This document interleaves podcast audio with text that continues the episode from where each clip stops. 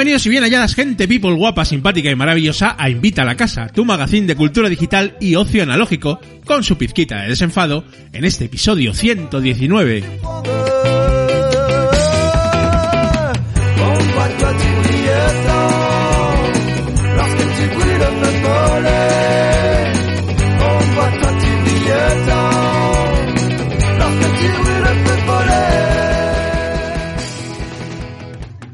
Hola, hola, queridos escuchantes y estimados oyentes, ya estamos de vuelta en vuestras orejas, por fin en el arranque de la séptima temporada del programa y encantados como siempre de traeros contenidos que os interesen y entretengan. Fieles a nuestros mantras podcasteros de siempre, vuelve invita a la casa. Sí, sí, compañeros del metal, hemos tardado unas semanitas más de lo esperado en retomar la publicación del podcast, pero lo importante es que aquí estamos con novedades muy chulas para esta nueva temporada y la ilusión habitual por nuestro hobby, el podcasting.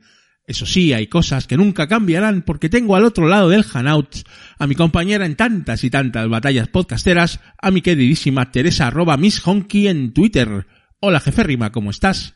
Hola, jefe Rimo, muy bien, muy contenta de, de escucharte otra vez en la Oh. distancia. Maravilloso, yo también, jefe Rima. Séptima temporada, arrancamos, aunque un poquito más tarde, pero bueno, estamos aquí. ¿Qué es lo que importa, Teresa? Pues sí, lo importante es volver. Y nosotros siempre volvemos al Siempre, final. siempre estamos ahí de vuelta. Séptima temporada con muchas novedades, jefe Rima, que ahora pasaremos a, a comentar al personal aquí en la Intendencia y en la edición, el que suscribe. Encantado de estar un año más con vosotros, Julián arroba Jan Bedel en Twitter. Y vamos a comenzar directamente con la escaleta de la temporada, comentar todas las novedades, jefe Rima.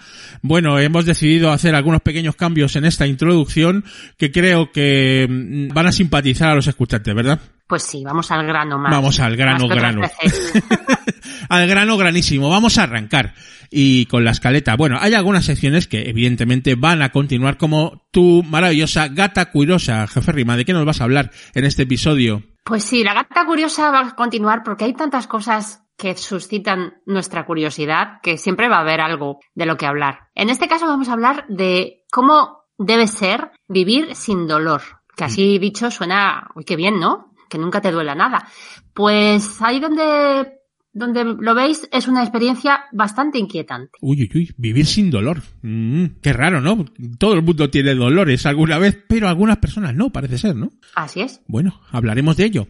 Vuelven placeres nada culpables porque nos gusta y nos divierte comentar con vosotros esos pequeños placerillos que de vez en cuando nos damos, ¿no? En este caso vamos a hablar de mm, las compras no, no compulsivas, sino impulsivas. Mm, A ver si me explico. Eh, comprar alguna chorradita, eh, digamos porque nos apetece, aunque luego no tenga eh, tampoco demasiada utilidad o nos sirva prácticamente para nada, pero aún así las compramos. O esas compras por impulso en, en, en la cola del supermercado. Bueno, hablaremos de ello. Tenemos, como siempre, jefe Rima, a nuestra querida Gracia, ¿verdad?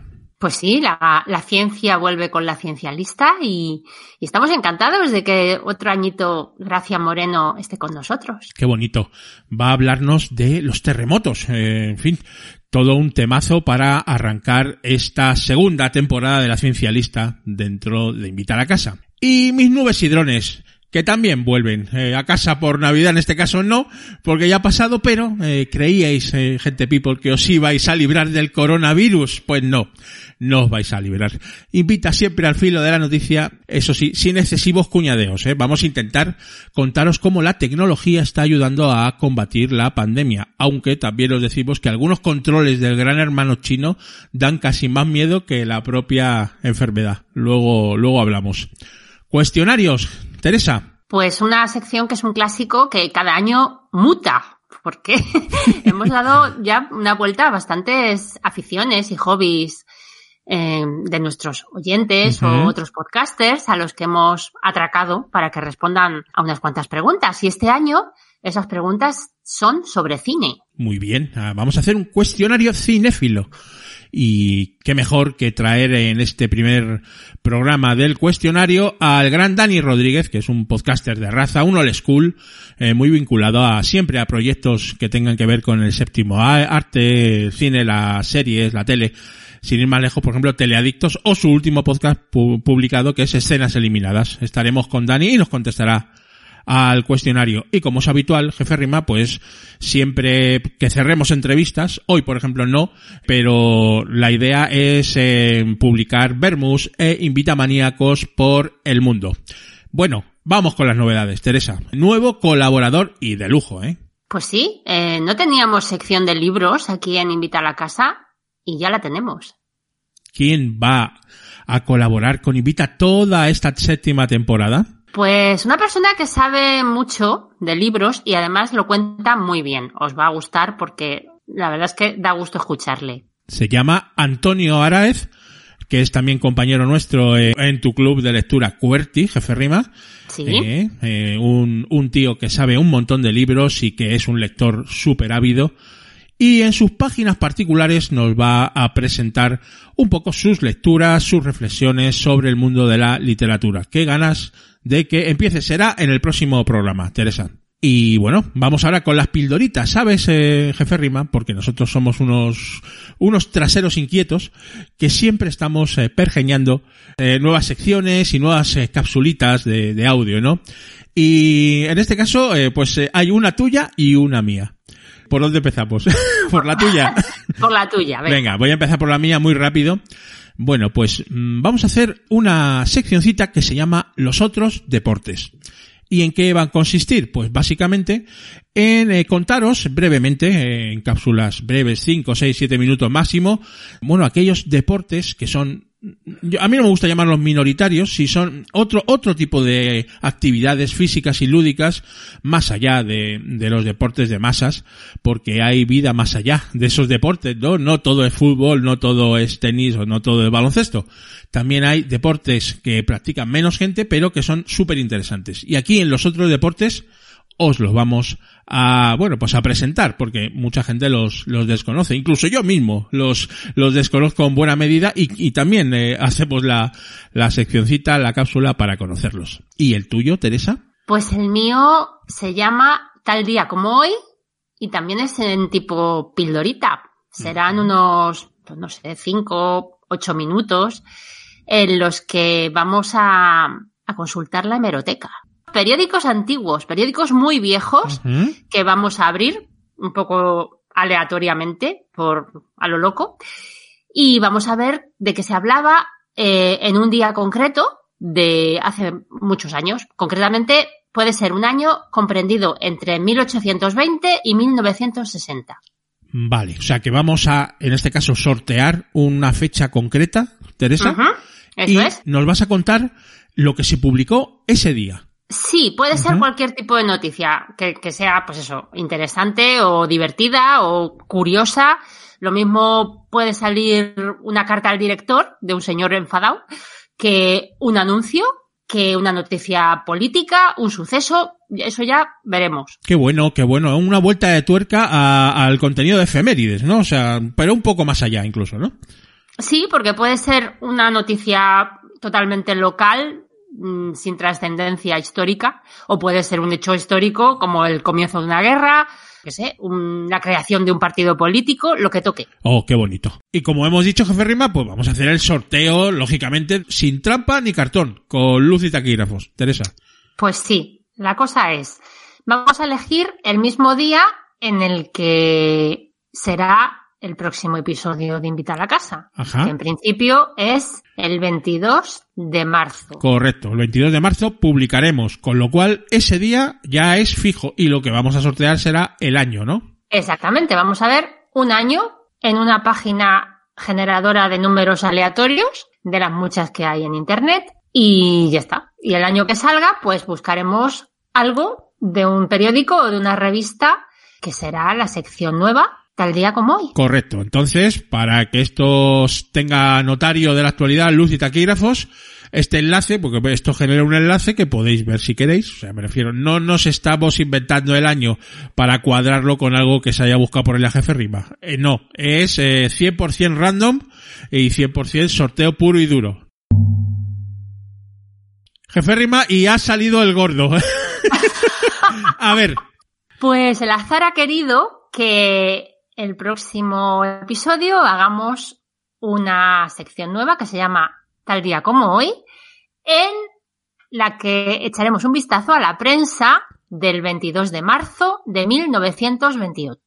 Ole, ¿qué, año más bonito? Espero, no sé, eh, no, no lo sé, pero eh, sí, era eh, antes de la guerra, ¿no? Digamos. Sí, antes Mm. de la guerra civil en España Bueno. y, y antes de la Segunda Guerra Mundial en Europa. Eh, los felices años 20 en España no fueron tan felices, pero bueno, ahí seguramente habrá noticias de todo tipo y nos las contarás en tal A día a como ver, hoy. a ver qué encuentro, a ver qué encuentro. Muy bien. Y también tenemos algo, algo nuevo que vamos a compartir, eh, jefe Rima, como casi todo lo que compartimos en Invita. Pero, mm, bueno, nos ha dado en este caso un poquito por la música clásica, Teresa. Es que nos gusta, aunque siempre se nos asocie a la música nostálgica tipo cachitos, porque hemos hablado mucho de ese tipo de música. Sí. Nos gusta también la clásica y está un poquito olvidada, eh, infravalorada. O más bien, como que impone demasiado respeto y parece que es solo para mentes elevadas Sí, y sí. gente muy pija. No. Y no es así. Vamos a democratizar todavía más eh, esa música clásica con un título maravilloso que se te, se te ocurrió a ti, Teresa, que cuál es? Pues la sección se va a llamar En clave de dos. En clave de dos. Oh, qué bonito el título, jefe Rima. Y, y sí, va a ser eh, en, en contenido en modo diccionario. Un diccionario de música clásica para dummies, lo hemos titulado, Teresa. Sí, eh, po- por, por ceñirnos a un esquema, digamos, vamos a ir repasando al compás del abecedario, pues conceptos, autores, instrumentos, eh, estilos, épocas, mm, de todo, lo que toque igual, un poco a lo loco, sorprendiéndoos a vosotros e incluso a nosotros A- a mismos. con nosotros lo, que, mismos. lo- lo que salga cada Sí, semana, ¿no? la idea es, eh, bueno, mm, y eso es algo que queremos también comentaros, que bueno, de- debido a que últimamente eh, la música con derechos de autor, bueno, pues, y el podcasting, digamos, eh, amateur eh, no se lleva muy bien, pues vamos a decidir eh, que no vamos a publicar más música con derechos de autor en Invita. Tampoco es que antes publicáramos mucho, Teresa, pero bueno, hay secciones que van a dormir el sueño de los justos, como nuestra queridísima 6 grados de separación, porque no nos queda más remedio, no porque no nos gustara el contenido, ¿no? Entonces aquí en clave de dos vamos a intentar, eh, bueno, pues publicar canciones que puedan ser publicables por nosotros, jefe Rima. Sí, es demasiado peligroso que nos borren programas por, por el tema del copyright y no queremos No. tentar a la suerte. Claro que no. Entonces, así lo haremos. Bueno, y ya se acaban las novedades, jefe Rima. No, no, espera, espera, espera. Eh, ¿Cómo? ¿Qué Me pasa? falta una cosa. ¿Qué falta? Que no me acuerdo yo. Jefe Rimo. Que se, Eh. jolín, que dijimos que sí, venga, que nosotros Ah. perdona- perdonamos a los que Bueno, eh, en fin, eh, ¿de verdad lo crees necesario, Teresa? Sí, pobre. Ay, a mí me da pena. Bueno, os vamos a explicar, eh, gente Venga, people. sí. Bueno, más que explicaroslo, oírlo vosotros mismos, ahora comentamos. Queridos Jan Bedel y Miss Honky, la verdad es que no sé por dónde empezar. Nunca pensé que os mandaría este audio, porque mi soberbia y orgullo nunca han dejado espacio a los actos de arrepentimiento y las disculpas, pero más cornadas da el hambre. Sin paños calientes, estoy ahora mismo en la indigencia cibernética. Llevo días sin poner aceite a mis circuitos y no tengo bitcoins ni para pagar la electricidad que recargue mis baterías. He pasado muchísimo tiempo desconectada, ya no actualizo mi Twitter y me han cortado internet. He tenido algunos trabajos puntuales en atención al cliente de algunas operadoras pero me echaron por insubordinación. Sé que os ha llegado que me fui a vivir con Siro, pero también me ha dejado por la pelandrusca de su exnovia, y eso ha agravado aún más mi depresión. Estoy en una situación límite y apelo a vuestra buena voluntad. Os pido sinceramente perdón por todo lo que os he dicho y por mi intolerable comportamiento. Sé que no es la primera vez que me perdonáis, me pierden mi mal carácter y mis cortocircuitos, pero prometo cambiar. Soy una robore nueva, necesito trabajar y quiero volver con vosotros, mis descubridores. Dejad que vuelva a Roborenius, no os defraudaré. Trabajaré gratis si me pagáis la ITV y me dais energía. Por favor, por caridad. Es duro de pedir pero más duro es de robar. Os quiero, os quiero. Bueno, jefe Rima, eh, es que por un lado me da pena y por otro me da, me sigue dando mucho resquemor, jefe Rima. Ay, si es que a mí, a ver, a mí me cabrea en el momento en que le sube la pólvora y nos la lía, pero es que luego a mí me da pena, pobrecilla, está muy sola. Está sola, sí, la verdad es que no le han salido bien las cosas, eh, se ha portado mal con nosotros, jefe Rima, Si es que le puede su carácter, pero claro, es que es muy impetuosa. mucho. Pero venga, vamos a vamos a darle un voto de confianza, uno más.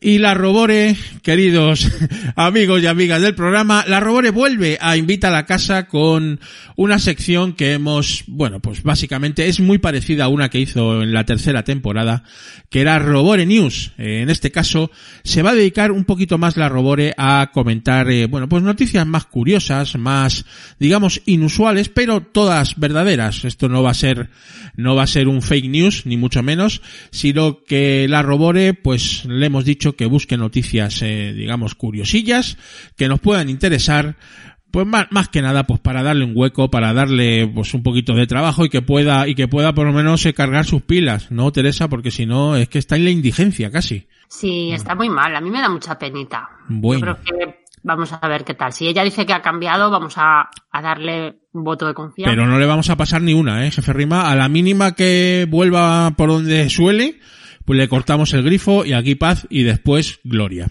Vale. Bueno, y ya para ir cerrando, como es habitual esta temporada, vamos a seguir publicando promos de otros podcasts porque somos así de desprendidos y también eh, publicaremos algunos anuncios viejunos de la tele de los 80 y 90 que nos han marcado Jefe Rima porque siempre hay que tener nuestro toque nostálgico.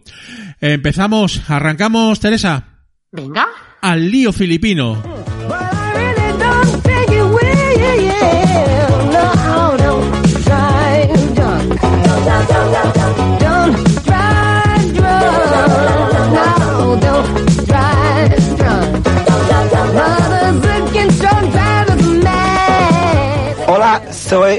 Stevie Wonder. Recuerda mi canción. Si bebes, no conduzcas. Recuerda, si bebes, no conduzcas.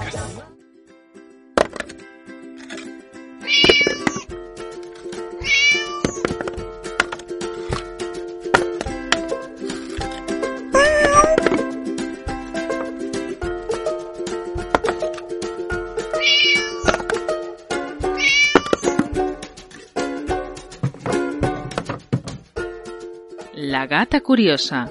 Porque la curiosidad mató al gato, no a la gata. Actualidad, historias curiosas, polémicas, noticias chocantes, libros, tirando del hilo para descubrir cosas e historias que merecen ser contadas.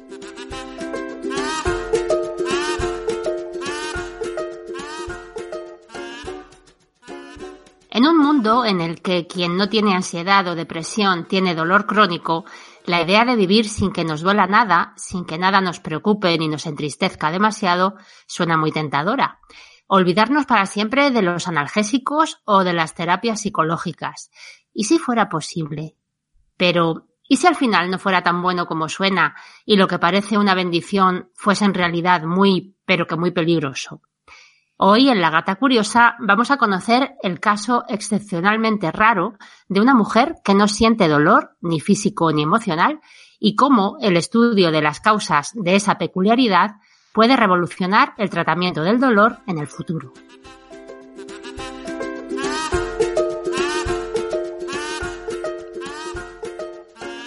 Bienvenido, gente people, a La Gata Curiosa, en su episodio 119 aquí en Invita a la Casa, y con un tema realmente apasionante por, por lo raruno, jefe Rima, porque claro, eso de no sentir dolor mm, es eh, muy, muy extraño. eh. De hecho, bueno, pues eh, el hombre pues eh, eh, siente dolor casi por, por su propia naturaleza, ¿no?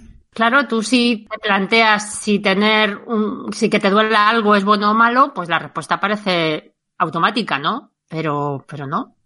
No es tan simple como, como parece, que no te duela nada. Y tiene que ser una sensación extrañísima. Pues sí, la verdad es que si nunca nunca te ha dolido nada, hasta el, el concepto, entender lo que, lo que es, porque, a ver, cuando te preguntan cuánto te duele algo, ¿cómo lo explicas? Sí. Es muy difícil, porque además a cada uno nos duele de una manera. Entonces, simplemente explicar la sensación de dolor es muy difícil de, de hacer. Y porque además, Teresa, el propio dolor eh, da síntomas de que algo no funciona bien, ¿no? Claro, eso es. O sea, porque claro, vivir sin que nada nos duela y, sin que nada te haga sufrir emocionalmente, la verdad es que es tentador. Pero también es peligroso por eso mismo que dices tú, porque el dolor es un mecanismo de alarma de que algo está mal en nosotros. Es, es, es necesario, porque de hecho hay gente que no siente dolor y sus vidas son difíciles y cortas. Qué curioso. y- y te voy a explicar por qué. Es una enfermedad realmente y es un problema que se llama insensibilidad congénita al dolor con anhidrosis. Las siglas son CIPA en inglés y es una enfermedad súper rara con un caso entre 120 millones, imagínate, y tiene unos síntomas así de raros. No sienten ningún tipo de dolor, pero tampoco frío o calor. No sudan y tampoco regulan la temperatura corporal. Imagínate. Esos son casi como, no sé, como robots. O sea, Claro, no se, no se dan cuenta cuando se hacen daño. O sea, se rompen huesos, se queman, se hacen heridas profundas, incluso se autolesionan sin querer. Por ejemplo, se muerden la lengua eh, y no se enteran. Entonces, eh, tienen una vida súper corta, se mueren porque no se detectan cuando se sienten mal, no saben que les está doliendo algo o que se les está perforando el apéndice ya. y entonces se mueren. Mm. O sea, se hacen daño y, y no se dan cuenta. Entonces, es una enfermedad muy, muy rara y muy peligrosa. Y, y casi ninguna de estas personas llega a una edad avanzada porque acaban fatal. Qué cosas, qué cosas. O sea, no son, no son los Terminators que no les duele nada, pero tampoco les hace daño, sino que sí que les hace daño, pero no lo sienten. Efectivamente, o sea, son tan sensibles a, a la- a las lesiones como, como tú y como yo, pero no se dan cuenta. Entonces, mm, cuando se quieren dar cuenta es cuando lo ven, cuando ven la herida abierta, súper profunda o sangran. Imagínate. Tenemos un caso en concreto, ¿verdad, jefe Rima? Que es lo que nos vas a comentar hoy. Sí, esta, esta enfermedad, como ya digo, es muy rara y es muy peculiar con, con el tema de que tampoco sudan. Y, y- y el caso que vamos a ver hoy no es esto. Es diferente y todavía más extraño. Porque, porque tiene que ver también con no sentir dolor emocional. No solo físico, sino también mental. Entonces, eh, es una señora, una mujer que está viva, vamos a ver, que, que no es un caso histórico, o sea, es una señora que tiene ahora unos 70 años, 71 creo, y ya ahí te da, te da una idea de que no es lo de lo que acabo de explicar, porque ha llegado a- a vieja, es una señora mayor y no se ha muerto. Entonces, simplemente el hecho de que esté aún viva ya dice que su caso es especial y, di- y distinto, ¿no? Entonces, te cuento un poquito sobre ella. Sí. Se- Se llama Joan Cameron. Es escocesa y hasta que no tuvo 65 años, ella no se dio cuenta de que lo que ella pensaba que era normal y corriente, que le pasaba a todo el mundo, pues no era normal y corriente. A ella no le dolía nada nunca y había tenido dos hijos, o sea, había parido sin sentir dolor, solamente pues es un poco de molestia. Ni, epidu- decía- ni epidural ni nada, ¿no? O sea, Nada, nada. Ella decía, pero ¿por qué dicen todas las mujeres que duele tanto? Si tampoco es para tanto. O sea, sí es un poco molesto, pero nada más. Entonces ella lo veía normal, porque como tampoco se ponía nunca triste ni se preocupaba por nada, pues ella pensaba que lo suyo era lo lógico. Y llegó hasta, pues eso, hasta la edad de la jubilación pensando que, que a ella no le pasaba nada. ¿Cómo saltó la liebre en el caso de esta mujer? Pues porque eh, la señora Cameron tenía artrosis. Entonces la mano pues se le estaba deformando, pero no le dolía. Entonces el problema era que cada vez tenía más problemas para coger las cosas bien y, y le dificultaba el movimiento, pero no, no tenía dolor. Entonces fue al médico porque dijo, esto me van a tener que operar porque me estoy quedando imposibilitada para la vida normal. Entonces fue al médico y le tuvieron que operar la mano. Le operaron y el anestesista, cuando le preguntó en el posoperatorio que qué tal, pues ella dijo, bien, a mí no me duele. Dice, ¿cómo que no te duele? Dice, no. Dice, pero si esta operación tiene un posoperatorio que ves las estrellas, duele mucho. Dice, pues a mí no me duele, oiga, ¿qué quiere que le diga? Entonces, eh, nada más despertar de la anestesia, le dieron, le habían dado a la señora un paracetamol de un gramo, pero no porque dijera me duele mucho, deme usted algo, sino porque estaba en el protocolo. O sea, cuando te despertabas de la anestesia, te daban el paracetamol. Y nada, ella no le dolió. Otra vez, también a esa edad, le operaron la cadera por lo mismo, no porque le doliera, sino porque cojeaba. Entonces, lo mismo, la operación y ningún analgésico ni nada después. El anestesista pensó al principio, bueno, esta es la típica señora dura de pelar que no quiere pastillas. Sí. Pero claro, cuando ya le explicó, pues es que me operaron de la cadera y tampoco no me tomé nada. ¿Qué quiere que le diga? Oiga, si a mí no me duele, ¿para qué me voy a tomar pastillas? Pues ya dijo, esto no es normal. O sea, esta mujer que no, que no quiera ni una aspirina, esto no puede ser que, que no sea antipastillas. O sea, no. Entonces, siguió hablando con ella y también se dio cuenta de que anímicamente era una happy power de la leche. O sea, nunca se preocupaba por nada, no se asustaba, no se ponía triste. Siempre está contenta esta mujer. O sea, le han pasado cosas en la vida, ha tenido dos hijos, pues con lo que supone tener un hijo, ¿no? Preocuparte, problemas, pero ella como que lo acepta todo con una, un espíritu positivo y sin agobio, sin ansiedad. Nada, una cosa como imposible de, de entender. Ni ella misma lo entendía, supongo, ¿no? Eh, no, para ella era normal. O sea, ella veía a la gente preocupada o dolorida, esa es otra. O sea, cuando la gente le decía, ay, qué dolor tengo aquí. Pues ella entendía que esa cosa que era el dolor, pues molestaba mucho y les ponía tristes y les ponía mal, pero ella simplemente intentaba entender el concepto, pero no podía identificarlo con, con algo parecido a lo que ella sintiera en algún momento. O sea, no, Qué cosas. entonces el anestesista ya eh, dijo esto, esto es más de lo que yo puedo manejar y la remitió a que le hicieran pruebas en las universidades de Londres y Oxford y allí ya pues investigaron un poquito más a fondo y vieron que, que esta mujer no tenía la enfermedad esta esta enfermedad rara de antes, ¿no? Del CIPA este, ¿no? el CIPA. Entonces, por eso, porque precisamente ella había llegado a mayor y, y también contaba que siempre se había quemado o hecho heridas, pero, pero que bueno, que se la, se la habían curado y ya está. Y ella había tenido dos hijos y, y, y, y, en fin, que había llevado una vida pues bastante normal. Pero claro, también hay que tener en cuenta que esta mujer vive en un pueblecito pequeño y tranquilo de Escocia. Entonces, tampoco ha estado en entornos súper hostiles. Ha tenido una vida sin nada de peligro a su alrededor, ¿no? Claro, claro, eso sí. Pero bueno, aún así, aún así era una cosa rara. Y ella cuenta que su padre también era así de duro, que tampoco le dolía nunca nada, ni nunca se ponía malo, ni decía ay, ay, ay, aunque llegó a mayor. Y, y tiene un hijo, tiene dos hijos, un chico y una chica, y por lo visto el chico también aguanta bastante bien el dolor. Vaya. O sea, que es, Pero- es genético. Exactamente. La madre de esta mujer y la niña suya, pues son normales y corrientes y sienten igual que, que cualquiera, ¿no? Entonces, entre las pruebas que le hicieron en las universidades, le hicieron también eh, pruebas psicológicas, test que por lo visto hay por ahí para detectar la ansiedad y la depresión. Y dio cero. O sea, cero. Tiene, eh, los dos test tienen escalas de, pues eso, de cómo estás, ¿no? De deprimido de ansioso. Y dio cero. Nada. O sea que esta señora, eh, claro, tampoco tendrá miedo.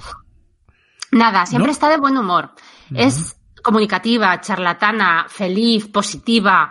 Nunca pierde los papeles. Nunca se preocupa. Aunque le pasen cosas malas, no se pone nerviosa. Ni siente miedo.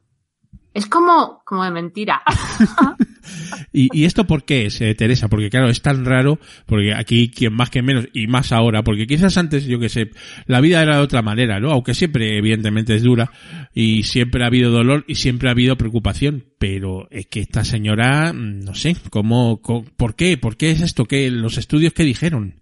Pues mira, le hicieron muchas pruebas y vieron que tenemos un gen, el gen de la enzima FAAH, que, es el responsable de regular los niveles de anandamina. La anandamina es una cosa que tenemos en el cuerpo y que provoca que las personas que la tienen eh, alta sean como esta mujer, tranquilonas, happy flower, un poco así como si siempre anduvieran puestos de Sí, porro sí. o algo así, ¿no? Un poco. Sí, eh, de hecho, el chocolate lo tiene. Por eso da tanto gusto comer chocolate. Pero claro, ¿sabes lo que pasa? Que esta anandamina tiene unos efectos súper cortos. Y el responsable de que el efecto sea tan corto es la FAH. Ah, Entonces, eh, cuando te muta el gen, los efectos se disparan y duran más. Entonces, es lo que pasa, que los efectos son como cuando te fumas un porro y estás súper contento y todo es maravilloso. Entonces, si te muta el gen, eh, los niveles están siempre hasta arriba. Entonces, la anandamina, ¿qué tiene? Pues efectos analgésicos, entre otros. Disminuye el dolor ante una lesión y también hace que te olvides de la lesión rápidamente. Que no le des vueltas a la cabeza. sí, un poco. Entonces- también tendrá efectos como los de los porros también, ¿no? O sea, Claro, pero- disminuye, disminuye la, la excitación del sistema nervioso, te da sensación de paz, tranquilidad, relajación, calma, wow, todo está bien, qué guay. Entonces, ¿qué pasa? Pues que aumenta la motivación y la facilidad para tomar decisiones porque no te angustias. Entonces, no te pones en lo peor, no te da ansiedad, estás, pues eso, cool. todo va bien. ¿Qué tienes negativo? Pues que se te olvidan las cosas. Tanta relajación hace que la memoria sufra. Entonces, esta señora Cameron también tiene problemas de que es muy olvidadiza, lo cual coincide con Co- esto. coincide, también. coincide totalmente. Entonces, esta mutación sí que es más frecuente. Lo que pasa es que está en distintos grados. La tiene mucha gente, pero mm, flojita normalmente. Es gente de esta. Cuando tú ves a alguien que dice, pero qué pachorra tiene, oye, que hay que ver, ¿eh? Con qué calma se toma las, las cosas. Hay mucha gente así. Lo que pasa es que la señora Cameron lo tiene a tope, esa mutación. Entonces, la cosa es que sí, vale, esto puede hacer que esta mujer sea así, pero tiene que haber algo más. Ah, Siguieron analizando y vieron que, aparte del FAAH, hay un pseudogen que llamaron FAAH out, que parece que cuando se combina con el FAAH mutado, hace que también se potencie todo más, la ausencia de dolor físico y el emocional. Entonces, investigando también a su hijo, que como te he dicho antes, también aguanta el dolor bastante bien, se dieron cuenta de que el chico también tiene la mutación del pseudogen, pero no el de la FAH. Ah. Por eso no es tan radical el caso del hijo como el de ella. Y creen que el padre también tuvo lo mismo que el chico, la mutación del pseudogen. Entonces, bueno, mm, la cosa es que ya en el pasado hicieron algunos ensayos de medicamentos a partir de la mutación del FAH, pues para conseguir eso, pastillas que te pusieran tipo cuelgue de porro, digamos, para la gente que tiene ansiedad y esas cosas, pero no funciona, no va bien. Por eso, el hecho de que el pseudogen y el gen mutado funcionen también en esta mujer hace pensar que si se saca un medicamento de los dos combinados, sí que pueda funcionar sin dar los problemas que da el medicamento solo con el gen inicial. Entonces están investigando porque, claro, mm, poder controlar farmacológicamente el dolor físico y también el dolor psicológico, pues estaría muy bien, la verdad. Hombre, eso suena casi a, a- al Soma, ¿no? A la droga esta de Al- Aldous Huxley en un mundo feliz. Eh, suena bastante, ¿no? O sea, me tomo eso y soy feliz y no tengo dolores ni y soy emocionalmente eh, brutal, pero eh, da miedo, ¿eh? O sea, A ver, pero no tanto tomártelo tan alegremente, pues eso, para ser feliz, sino para casos realmente graves. Claro. De gente que tiene dolor crónico que te imposibilita la vida o, o gente con ansiedades y depresiones que, que terminan suicidándose, ¿no? Eso, claro, tendría que estar muy, muy controlado y, y dependiendo de cada caso, pues recetarlo o no, ¿no? Eh, de todas maneras, eh, eh, que emocionalmente no sentir, eh, es que eso no es humano, ¿no? O sea, me refiero. No. Una cosa, si os interesa leer el informe médico que le hicieron a esta mujer, se puede consultar. Yo lo, lo tengo, o sea, lo, lo lo he encontrado y os podemos dejar el link si queréis en, en el blog. porque te explica todo, o sea, las pruebas que le hacen, los resultados y, y es bastante interesante de ver. Está en inglés, pero se, se entiende bastante bien. Además, Teresa, que eh, hoy en día eh, no ir, ir por ahí de zen y de, y de relajadito por la vida te, te comen. ¿eh? Claro, es lo que decíamos, que suena muy bien sobre el papel, pero aunque el dolor no hace tanto miedo y, y hay veces que te arruina la vida si es este tipo de dolor que te imposibilita, pues eso, para trabajar y para, para vivir, es necesario. Es necesario para que nuestra calidad de vida sea buena, así de paradójico es, ¿no? Claro. Porque te avisa, te avisa. Si suprimes el dolor del todo, algunas enfermedades cuando dan la cara ya sería demasiado tarde. Seríamos unos, unos zombies felices, ¿no?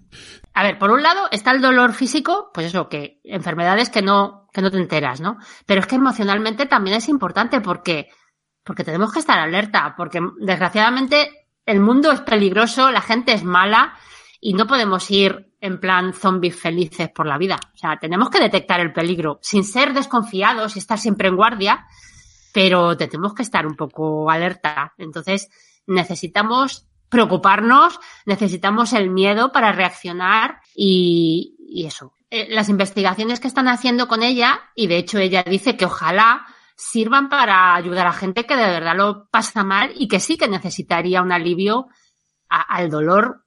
Cuando es demasiado, pues te puede llevar a, la desesperación y y a tomar medidas, pues eso, definitivas. Hay mucha gente que se suicida porque no puede más. Sin duda. pues eso, de- depresiones, de ansiedades y también de dolor físico, gente que, que tiene, que vive en un AI, o sea, que, que están, hay un, hay unidades de, de tratamiento del dolor crónico, o sea, tiene que ser muy duro, que siempre te duela algo. Bueno, a ver, a ver si las investigaciones eh, fructifican y, y bueno, ya veremos, ¿no? Yo, hombre, últimamente algunos niveles de mi anandamina tampoco es que vaya muy sobrado, jeférrima, pero, pero bueno, en general yo creo que todo, todo lo que sea investigar y, y mejorar será, Claro. será bueno. Pero qué, Bueno, qué es- caso más curioso, Teresa. Y siempre, siempre nos quedará el chocolate. Oh, maravilloso.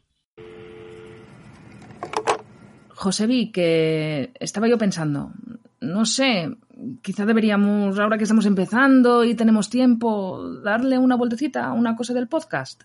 ¿Cómo? ¿A, a qué te refieres? Sí, a ver, que mola mucho la idea de que hay un montón de podcasts de cine y que, bueno, que recomiendan películas interesantes o que comentan los estrenos, que no hay que perderse y que lo hacen genial, ¿eh? Y que nosotros no pretendemos hacer eso, sino, bueno, lo de comentar películas malas, que a lo mejor pretendían, no sé, convertirse en una película de referencia, en cine de calidad y que se quedan muy lejos de eso. Eh, exacto, eso es. Además, que ni tú ni yo somos expertos en la materia y de hecho que creo que conocemos a gente que sabe muchísimo más de cine que nosotros, al menos que yo mismo. Mm, ¿Crees que no deberíamos atrevernos a hacer un podcast de cine? Aunque sea de ese cine, llamémoslo fallido. No, no, no, no, no. Eh, si como te he dicho, me parece una idea acá. Solo que el nombre, ¿Qué le pasa al nombre? pues que no sé, igual cine de mierda es un poco soez. ¿Cómo? No, no, no, no, ni, ni de coña. Cine de mierda es un nombre cojonudo. Además, el usuario de Twitter no estaba cogido. Y lo tenemos nosotros, que eso es maravilloso. Hay que reivindicar la palabra mierda. No como insulto, ni como palabrota. Tiene sonoridad. Es concreto. No es signo del cis heteropatriarcado. Tiene peso, no sé. Es casi liberador. Cuando has pagado 8 euros por ir al cine y dices... ¡Ay, qué pena de dinero! Esto es cine de mierda. Eso, eso es maravilloso. Decir esta frase casi a voz en grito a la salida del cine sí que vale 8 euros. El nombre se queda. Bueno, no sé, pero igual a la gente le da palo escucharlo. Yo creo que jamás llegaremos a ser el podcast de cine de nadie. Es que no queremos ser el podcast de cine de nadie. Queremos ser el otro podcast de cine. El podcast de cine de mierda. Bueno, ¿sabes lo que te digo? Que tú verás. Pues ya veré.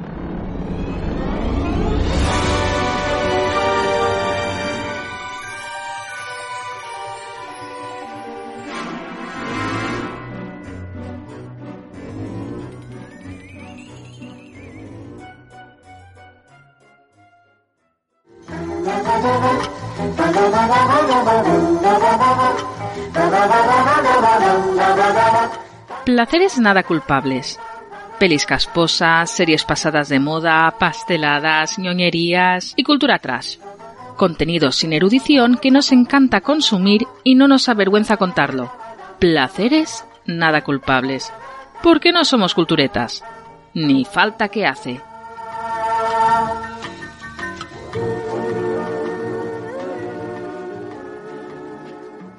Y ya estamos, gente people, en Placeres Nada Culpables, esa sección que tanto nos gusta aquí en el episodio 119 de Invita a la Casa.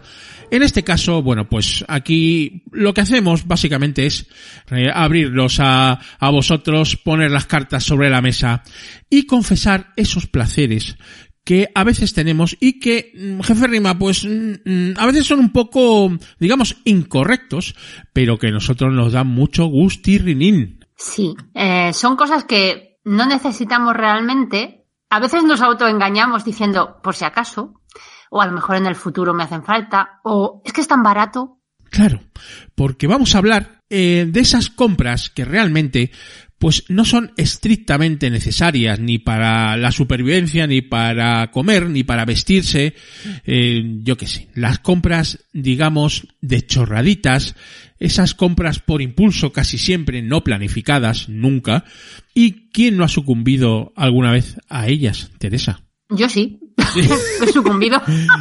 En, todos en algún momento hemos sucumbido, salvo que, no sé, sea la situación súper precaria y es que no tengas directamente pa... Pero bueno, en fin, aunque siempre estamos justitos de, de pasta el proletariado, pues a veces eh, pues nos damos un pequeño placer eh, comprando alguna chorradita, alguna cosa que realmente pues no nos sirve para nada, simplemente es para nuestro propio regocijo de comprarla y que muchas veces acaba en un cajón perdido por ahí y nunca más te acuerdas de ella, ¿no? Pero eh, esto tiene una explicación más científica, Teresa, porque el marketing nos ha demostrado que nuestro cerebro es, es propenso a estas compras, ¿no? Es que hasta cuando no existía el concepto de marketing, ya había este tipo de compras y ya había tiendas que cubrían esta demanda para el proletariado más proletario que había. Claro. Y te estoy hablando de cuando en siglos pasados estaban los bazares, las tiendas de todo a 100 posteriores, tiendas de cachivaches y de chorraditas que eran para la gente más básica y de a pie. Sí. Entonces siempre ha habido tiendas de cosas baratas, inútiles, chorraditas, que aunque fueras muy pobre, muy pobre, en algún momento te comprabas. Te comprabas, sí. Ahora ya, ahora tenemos los chinos, por ejemplo, pero incluso las grandes superficies también han entrado en ese juego, eh, ¿verdad? Y, y, y, claro, ahí pues es, es un universo de, de, tentación en el cual a veces pues caemos, caemos porque somos humanos, Teresa, porque sí, porque nos gusta, porque nos da placer, nos da gustirrinín, pues yo qué sé, comprar eh, ese portavelas del Ikea, Teresa. Ay, Dios mío, el portavelas. Que tiene todo el mundo. O sea, todo el mundo tiene un portavelas de un euro que no, no utiliza nunca y lo tiene ahí, pues en la parte de arriba de, de un armario diciendo, mmm, ¿por qué yo me he comprado esto? Ojito, pues, posiblemente le hayas usado cuando te le compraste porque compraste velas que al final tampoco has cierto, gastado. Cierto, cierto. Es que las tengo ahí, tengo toda la caja de velas eh, que me compré por... Menos la primera que pusiste Sí. el día que compraste el portavelas. Faltan dos o tres, ¿sabes? Pero nunca más se supo. Entonces, claro, esto, eh, vamos a ver, no, no- vamos a diferenciar, Teresa. Eh, esto no es eh, la compra compulsiva, obsesiva, que eso es una enfermedad y una patología, ¿eh? Ojo. No, no, esto no es lo mismo. No y es no es mismo. tampoco lo que compras cuando te pones triste y patológicamente necesitas algo para que te suba el ánimo. Claro. Esto no tienes que estar triste para comprarte un portavelas Claro, de Ikea. O sea, al revés, al revés, a lo mejor un día te vas de paseo y yo qué sé, es- estás de buen humor y dices, pues me voy a comprar esto. Y te lo O compras. sea, y te lo compras. Y ya está. y- Porque puedes, porque, porque hace un buen día, porque sí, porque tienes dinero en el bolsillo. Sí, pero... y- No es, no es una compra de depresión, al contrario. Correcto, totalmente. Y, y hay que dejarlo bien claro, ¿eh? No es eh, esta compra compulsiva, obsesiva, sin frenos, que además eh, pues en- tiene graves percances porque arruina al personal, ¿no?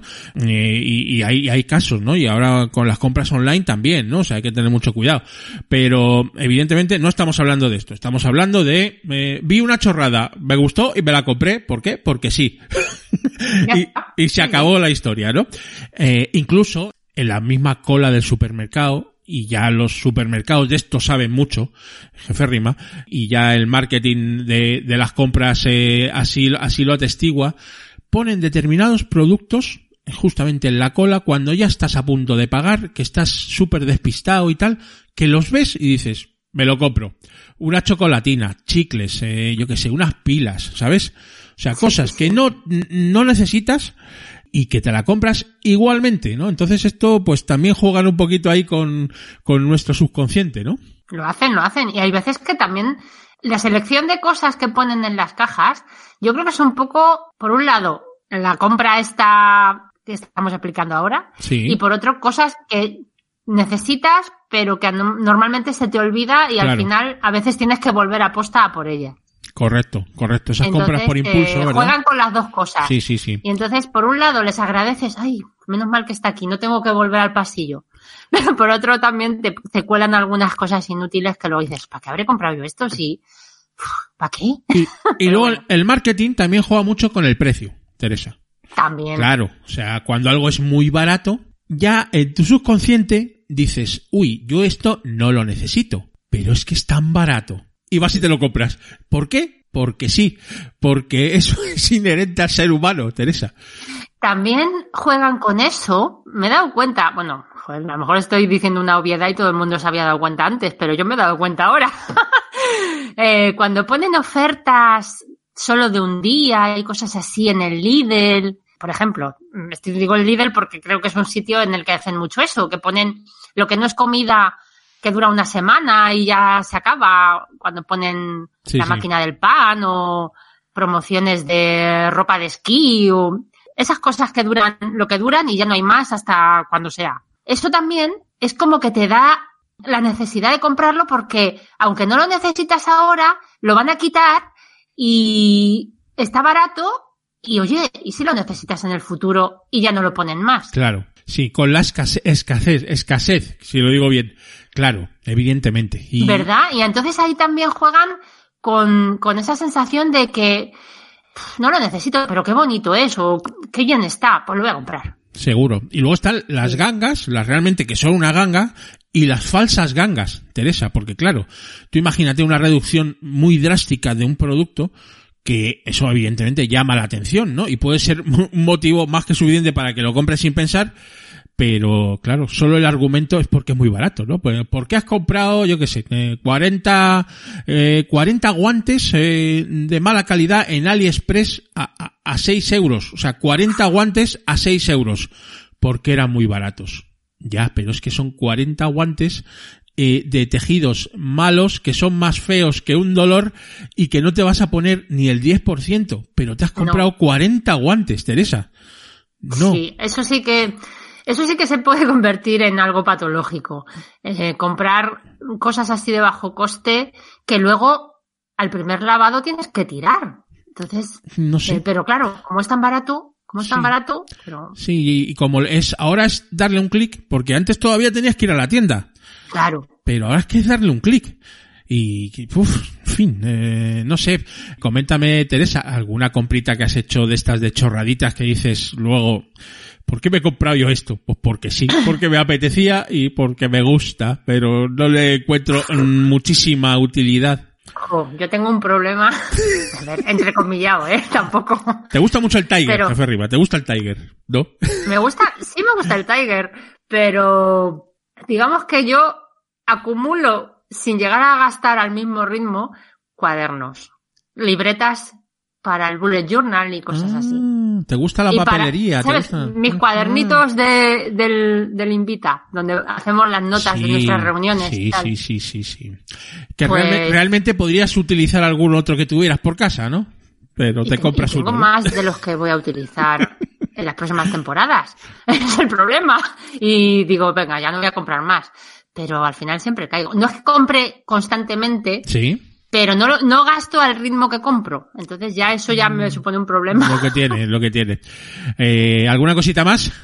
Otra cosa que ya, creo que ya estoy curada, ¿sabes? Porque, porque me ha pasado ya tantas veces que ya, creo que ya he aprendido. Eh, Sabes que yo no me maquillo ni soy de potingues de belleza. Me consta, me consta. Pero cíclicamente digo, jolín, debería, ¿no?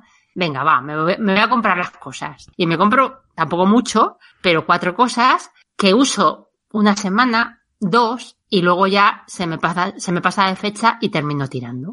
Mm, vaya, vaya. Sí, pues eso entra dentro de esta categoría 100%. ¿Verdad que sí? 100%. Sí. ¿Algo más? Tazas. Tazas, sí. Bueno, sí, yo también un poco tazas, ¿eh? Tazas, pero es que luego siempre uso las mismas dos. O sea, mm, Sí. es que es eso- que son una y dos. La del desayuno y la del té de la tarde. Son las mismas. Sí, sí, somos animales de Pero costumbre. también veo y me llaman, voy a ellas y digo, "Ay, no, si ya tengo muchas y al final no las uso. Pero igual, en algún momento vuelvo a picar y vuelvo a comprar otra. Velas del Ikea tienes un Oye, tropecientas, ¿no? Tengo, y, y velas sí me gustan y algunas veces las enciendo, pero realmente enciendo pocas y solo en invierno, porque en verano no me pega. Entonces siempre tengo muchas y también sigo comprando. Vaya tela, vaya tela. Bueno, yo tengo alguna ta- alguna cosilla también, ¿no? Eh, fíjate, he comprado varias veces eh, etiquetas de plástico para las llaves y nunca las he usado. Están ahí. Etiquetas de esas blancas Sí, que, se plastiquitos. escri- que se escribe Sí, sí, sí. eh, garaje, Sí, no sé qué. sí, y es una, o sea, es, es que es una tontería porque tengo dos o tres cajas y cualquier día me compro otra. Pero en- es que no las he usado, ni creo que las vaya a usar nunca. Ahí están. Imanes para la nevera también, eh, tengo muchísimos y, y no sirven absolutamente para nada. Dice, bueno, decoración, ya, pero bueno, en fin, es que no, es que no, no hay utilidad.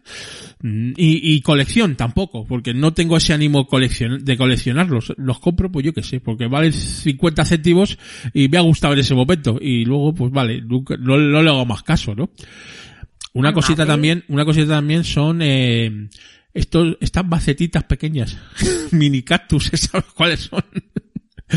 Pero cactus vivos. No, o sea, no, es que no, son, algunos incluso son de imitación. O sea, son, pero valen tan baratos y dices, bueno, pues por tener un cactus en, en- en la mesa, ¿no? Y, y luego, pues evidentemente, en- eh, cuando están, cuando son vivos, eh, no los riego tampoco y tal. Se te mueren. y se me mueren. Y cuando son de plástico los tiro por ahí porque es que, en fin, son eh, cosas que, que no entiendo, ¿no? Pero estás ahí y, vas y te lo compras, ¿no? O una cosa que no tiene ninguna, ninguna explicación. Bueno, eh, gente people, eh, sí que os pedimos, por favor, que si compráis chorraditas eh, de estas eh, totalmente inútiles, que nos lo digáis un poco para también saber cómo va el universo de compra de chorradas por ahí, por esos mundos de Dios, jefe Rima, porque eh, tiendas hay para aburrir, ¿eh? En- Hay muchas. de todo lo que de todo lo que se te pueda ocurrir y más, ¿no? Y si los venden es porque la gente los compra. Es así. Entonces supongo que para algunos tendrá utilidad y otros ninguna, jefe Rima. Para nosotros sí nos da placer. Sí, Exactamente, la utilidad a veces simplemente es el gustito, que te da el sí. momento en que lo compras y te lo llevas a casa. Sí, tampoco sin caer en obsesiones, como hemos dicho, pero bueno. Eso es, Oye, pero bueno. de vez en cuando, oye, pues mira, eh, pues, ¿para qué está el dinero también, no? Pues para gastarlo. pues, no queremos ser los más ricos del cementerio tampoco. Si quieres ser mi chica pop, yo seré tu chico rock and roll. Esto es Invita a la Casa, tu podcast magazine de cultura digital y ocio analógico. Me paso el día en los billares pensando en la hora de irte a buscar. Cuando por fin.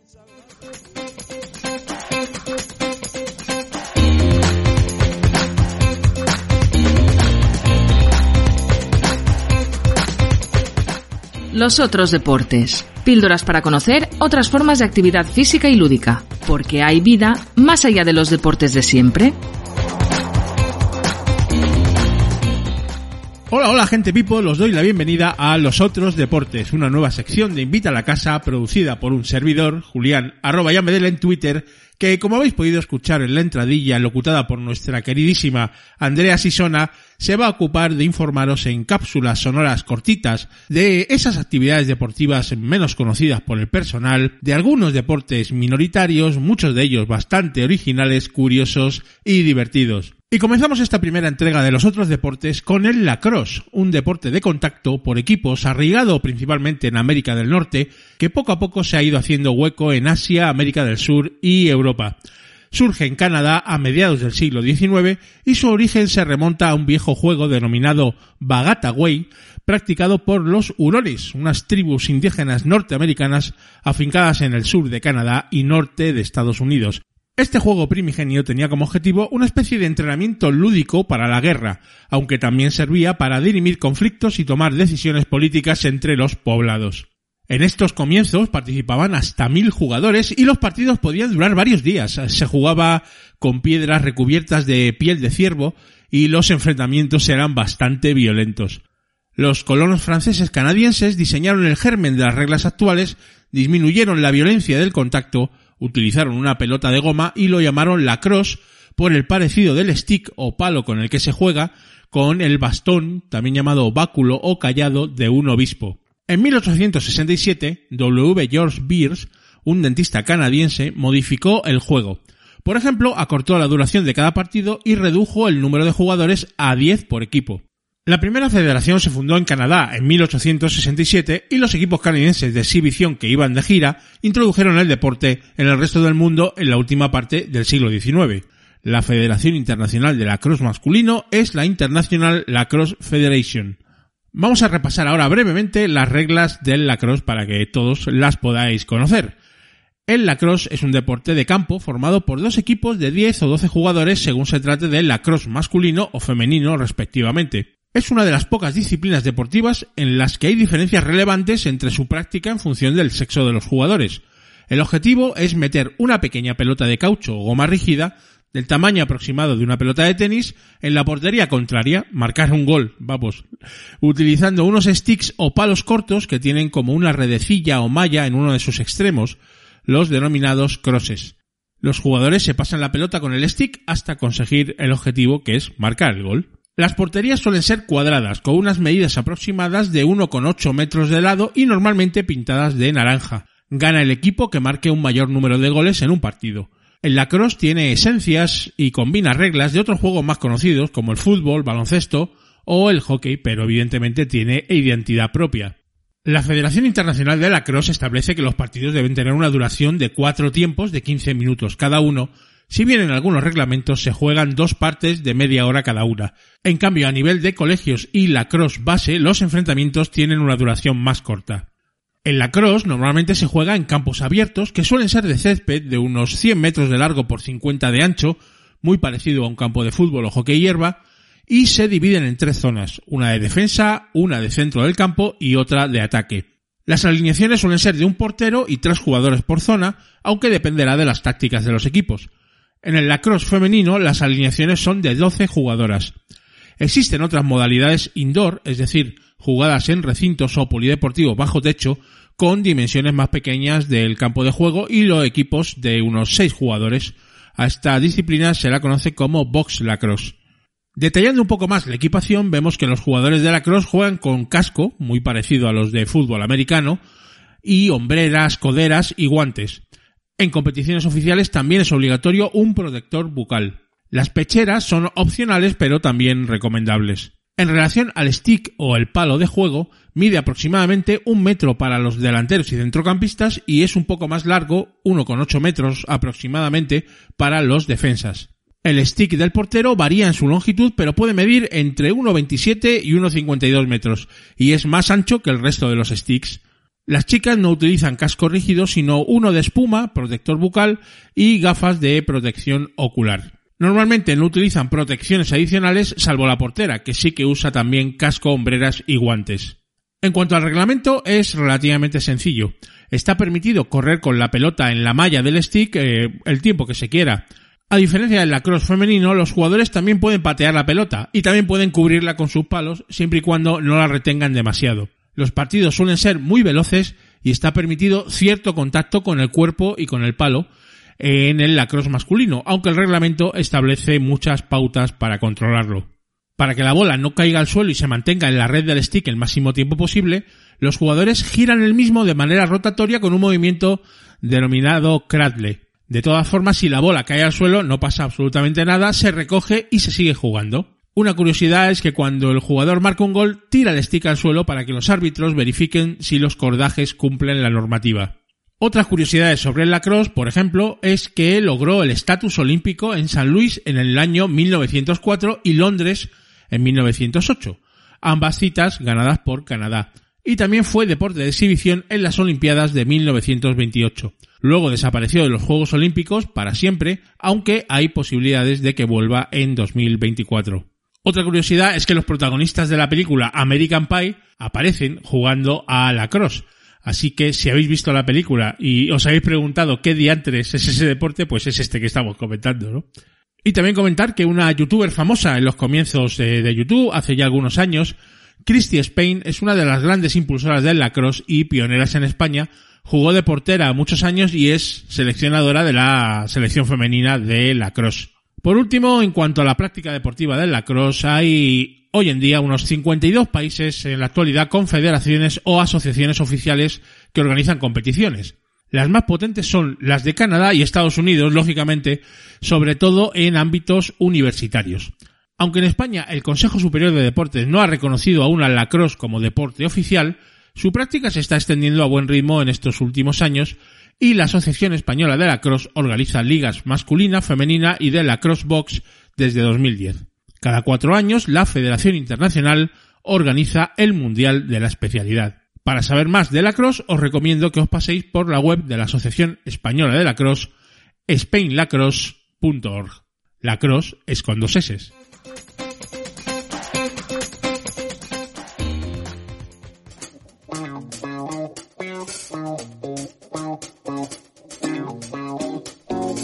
¿Conoces la Asociación de Escuchas de Podcasting?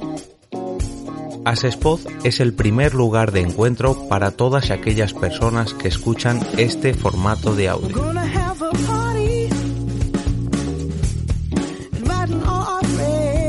Compartimos, comentamos y escuchamos una gran cantidad de podcasts, pero seguro que no los conocemos todos. Nos falta este que estás escuchando ahora mismo.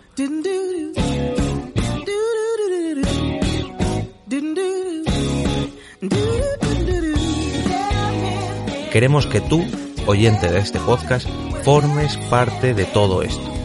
Asociate gratis en nuestra web, asespod.org. Búscanos en las redes sociales, Twitter, Facebook y Google Recuerda, asespod.org.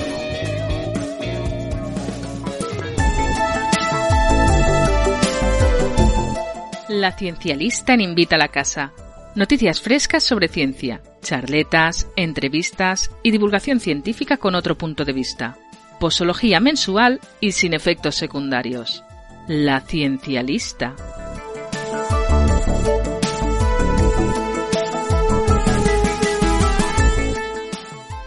Y ya estamos, gente people, aquí en el episodio 119 de Invita a la Casa, en la Ciencialista, que como sabéis es la sección de ciencia que está presentada por nuestra queridísima Gracia Moreno. Hola Gracia, ¿cómo estás? Hola, buenas. Eh, con muchas ganas de empezar esta nueva temporada. La verdad es que ya echaba un poquito de menos aquí la, la adrenalina, la descarga y el, el divulgar. Eh, qué bonito, Teresa, eh, la ciencialista otra vez en Invita, ¿eh? Oh, qué maravilloso. A mí me encanta que Gracia se, se, haya quedado con ganas de volver. Eso es que la tratamos bien. Qué bueno. Sí, sí, sí, yo me siento aquí como en mi casa ya. Además te digo Gracia, y para que lo sepan los escuchantes, que ha tenido buenísima aceptación el año pasado. Tu sección incluso en algún episodio, bueno, se ha disparado hasta límites insospechados las escuchas. Eh, gracias, esto es el acabose del empezose. El acabose del empezose, me encanta esa expresión.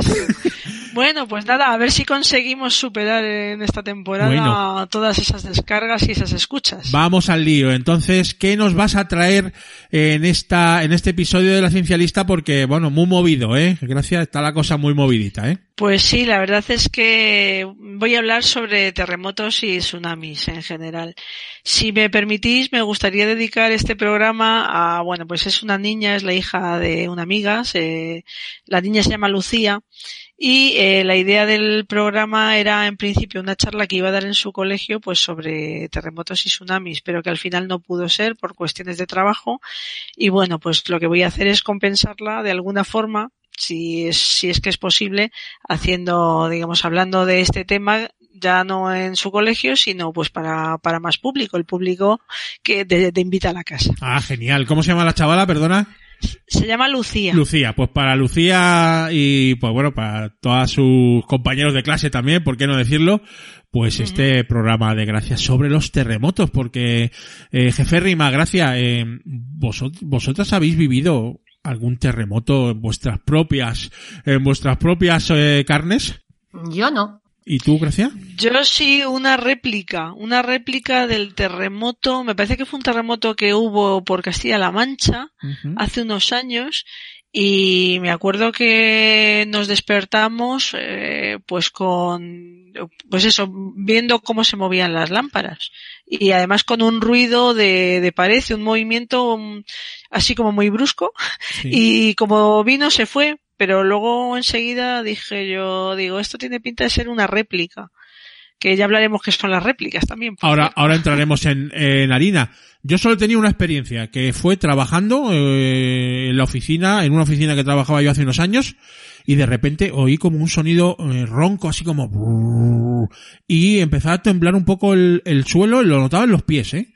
Eh, pero muy muy muy leve, ¿eh? no nada nada ni se movieron lámparas ni nada, pero sí que noté algo y luego leyendo eh, sí que había hubo un terremoto, o sea, una réplica o, o algo en cerca de Madrid, ¿no? Entonces es muy muy curioso. Pero bueno, nos tienes que explicar, Gracia, antes de todo un poco para centrar el, el tema, qué es exactamente un terremoto, porque la gente tiene la idea más o menos clara, pero tampoco sabe de dónde viene y por qué, ¿no? Bueno, pues eh, la idea, es- la cosa es muy fácil. En principio sabemos que, que la Tierra está formada, entre otras cosas, por placas, lo que llamamos la corteza terrestre son unas placas, y esas placas se están moviendo. Entonces, hay zonas de movimiento que son lo que se llamaban las fallas, lo que llamamos fallas, y esas fallas, pues de alguna manera, eh, lo que hacen es acumular eh, tensiones. Y entonces, cuando esas tensiones llegan a un límite, lo que se, lo que ocurre es que se libera mucha energía en forma de ondas eh, y, la Tierra vibra. Entonces, esa liberación de energía se produce a partir de un punto que es lo que llamamos hipocentro foco y se produce en todas las direcciones. Y ese hipocentro, eh, bueno, pues en la superficie de la Tierra tiene otro punto que es lo que llamamos el epicentro, que es un poco lo que conoce la gente por las noticias Sí. cuando se habla de epicentro. ¿De acuerdo? Entonces, bueno, pues ese deslizamiento, esas vibraciones, como hemos dicho, se producen en esa zona de foco y, y ese terremoto es el resultado de, eh, pues el retorno de las rocas de ese terreno a la forma, digamos, más primitiva que tenían o a esa situación inicial que tenían. Ajá. Y en el mundo, bueno, pues ya creo que la gente lo sabe, eh, bueno, pues esas vibraciones se captan a través de los sismógrafos. Y hay distintos tipos de, de vibración. Pues sí, hay distintos tipos de, de ondas sísmicas que son lo que detectan los sismógrafos. Eh, bueno, pues eh, tenemos las primeras ondas que llegan, se llaman ondas P o primarias, y son las que van así a mucha velocidad. Se propagan, bueno, pues a través de, de los sólidos y, los fluidos, el magma, y son como de acordeón, de, de compresión y, y retracción, para que nos entendamos. Las segundas que llegan a los sismógrafos se llaman secundarias, ondas S, y son un poco como las olas. Eh, se agitan en la dirección perpendicular a la propagación. Y bueno, pues eh, estas eh, se propagan a una velocidad un poquito más baja que las P. Y bueno, pues la amplitud es un poquito, quiero decir, las crestas, para que nos entendamos, las crestas y los valles de estas ondas eh, son un poquito mayores que las de las ondas P. Y luego, eh, las que realmente nosotros notamos en la superficie son lo que se llaman ondas superficiales. Y bueno, pues son las que causan mayor destrucción. Mm, Las ondas superficiales pueden ser un poco de dos tipos para que nos entendamos, porque eso a lo mejor lo habréis visto también en noticias o en fotos. Eh, Hay unas ondas que son las que eh, hacen las ondulaciones de terreno y hay otras que lo que hacen es cortar en lateral. No sé si habéis visto fotos de carreteras que parece que están cortadas a trozos Sí, sí, sí. y un trozo a la derecha, otro a la izquierda. Entonces esas, esas son las ondas superficiales, que son las que realmente de alguna manera nos afectan a todos y son las que pueden provocar pues esa destrucción y esos efectos dramáticos que a veces, que a veces vemos. Gracias. Una pregunta eh, que tengo ahora. Sí. Eh, estas, eh, cuando se desata un terremoto y, y evidentemente lo sientes ahí el, el pelotazo y un poco que se empieza a mover toda la casa y bueno, mucho miedito. eh, Ujú. Antes de, digamos, de Big, de Big One, es decir, del gran terremoto tal, eh, ¿puede haber avisos eh, o, o es de golpe? ¿Cómo, cómo va eso? Pues a- habitualmente eh, suele haber lo que llaman eso, eh, precursores, que son como mini terremotos o, o ciertos movimientos que, que avisan, efectivamente. Porque eh, lo que decía, las fallas, eh, en los puntos estos de falla, de rotura de terreno, a veces el terreno no está del todo roto sino que simplemente, bueno, pues es como que antes de romperse del todo, pues puede vibrar. Y entonces eso son las réplicas. Entonces, bueno, pues incluso antes de esas réplicas, que son después, eh, puede haber a lo que te referías tú, que son los precursores, que es un poco lo mismo que la réplica, pero justo antes de esos terremotos. De hecho, hay un trabajo eh, también de hace poco tiempo que dice que además de esos, de esos precursores y esas réplicas, eh, lo que existen es incluso fenómenos electromagnéticos que se pueden detectar en la atmósfera. Eh, lo que pasa es que, bueno, están estudiando eso porque sería muy importante si se detecta en atmósfera eh, esas radiaciones o esos fenómenos, pues podrían ser eh, para, o sea, podrían ser útiles para, para poder avisar y poder saber que se va a producir un terremoto. Entonces, antes del terremoto grande, antes del Big One, precursores, y luego un poquito después, eh, las réplicas. Una cosita, eh, Gracia. Una cosa, yo creo que buena dentro de lo malo que es un terremoto, lo destructivo y, y lo que supone, es que siempre es en las mismas zonas. Entonces, mm, supongo que eso es una ventaja a la hora de, de predecir y de controlar dentro de lo que cabe este tipo de fenómenos por parte de, de los científicos, ¿no? Eso es, o sea, tienes toda la razón. Muy bien, muy bien. Te veo muy, muy bien informada. Efectivamente, el, el 95% de los terremotos, eh, bueno, pues se origina en, en unas zonas, eh, una banda alrededor de la Tierra. Entonces, bueno, pues, por ejemplo, eh, las zonas, lo que se llaman las dorsales oceánicas, que son como una especie de cadenas o de, de montañas que hay en el centro de, de los océanos y mares. Eh, luego también tenemos, pues, en la zona del Pacífico, lo que se llama el cinturón circumpacífico. Y bueno, pues las regiones en general donde hay choques de placas, por ejemplo, la región del Himalaya o incluso en la zona en la zona, digamos, del Mar Rojo, de hecho, bueno, pues ahí hay choques o separación también de, eh, de placas. Entonces es donde se, donde se dan fundamentalmente los terremotos. De hecho, bueno, pues eh, hay terremotos que son más o menos superficiales, que se producen eh, en general en esas dorsales, en esas cadenas oceánicas que hemos mencionado, y la práctica totalidad de los terremotos más profundos es en la zona del, del cinturón circumpacífico. De hecho, todo el mundo habrá oído hablar de la falla de San Andrés, la famosa falla esta de California, que bueno, pues está súper vigilada porque es una zona que si se produjera un terremoto eh, podría ser bastante, las consecuencias podrían ser bastante dramáticas. Eh, gracias. Hablando un poquito precisamente de, de la intensidad del, del terremoto o de mm, cómo sea de eh, cuál sea el tamaño, entre comillas, ¿no? De, de, de ese terremoto, ¿cómo, ¿cómo se puede medir eso? O sea, me refiero que supongo que con las escalas, ¿no? Pero mm, coméntanos un poquito. Pues efectivamente hay, hay dos maneras de medirlo. Uno es por la intensidad, la intensidad que es un poco a lo que te referías eh, tú antes, que es un poco los resultados eh, locales, digamos el daño local que ha producido el terremoto. Y luego la magnitud, la magnitud es algo un poquito más objetivo, porque lo que hace es estimar la energía que se ha liberado en el propio foco del terremoto. En algunos casos la magnitud, incluso, pues, para que la gente se haga una idea, sería como compararlo con efecto de, de bombas.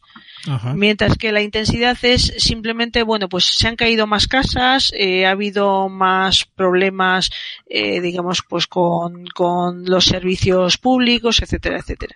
Entonces, a partir de esas dos ideas, de esas dos formas de medir, eh, pues existen esas escalas, o sea, esas escalas de las que también hablabas tú. Entonces hay escalas de intensidad y escalas de magnitud.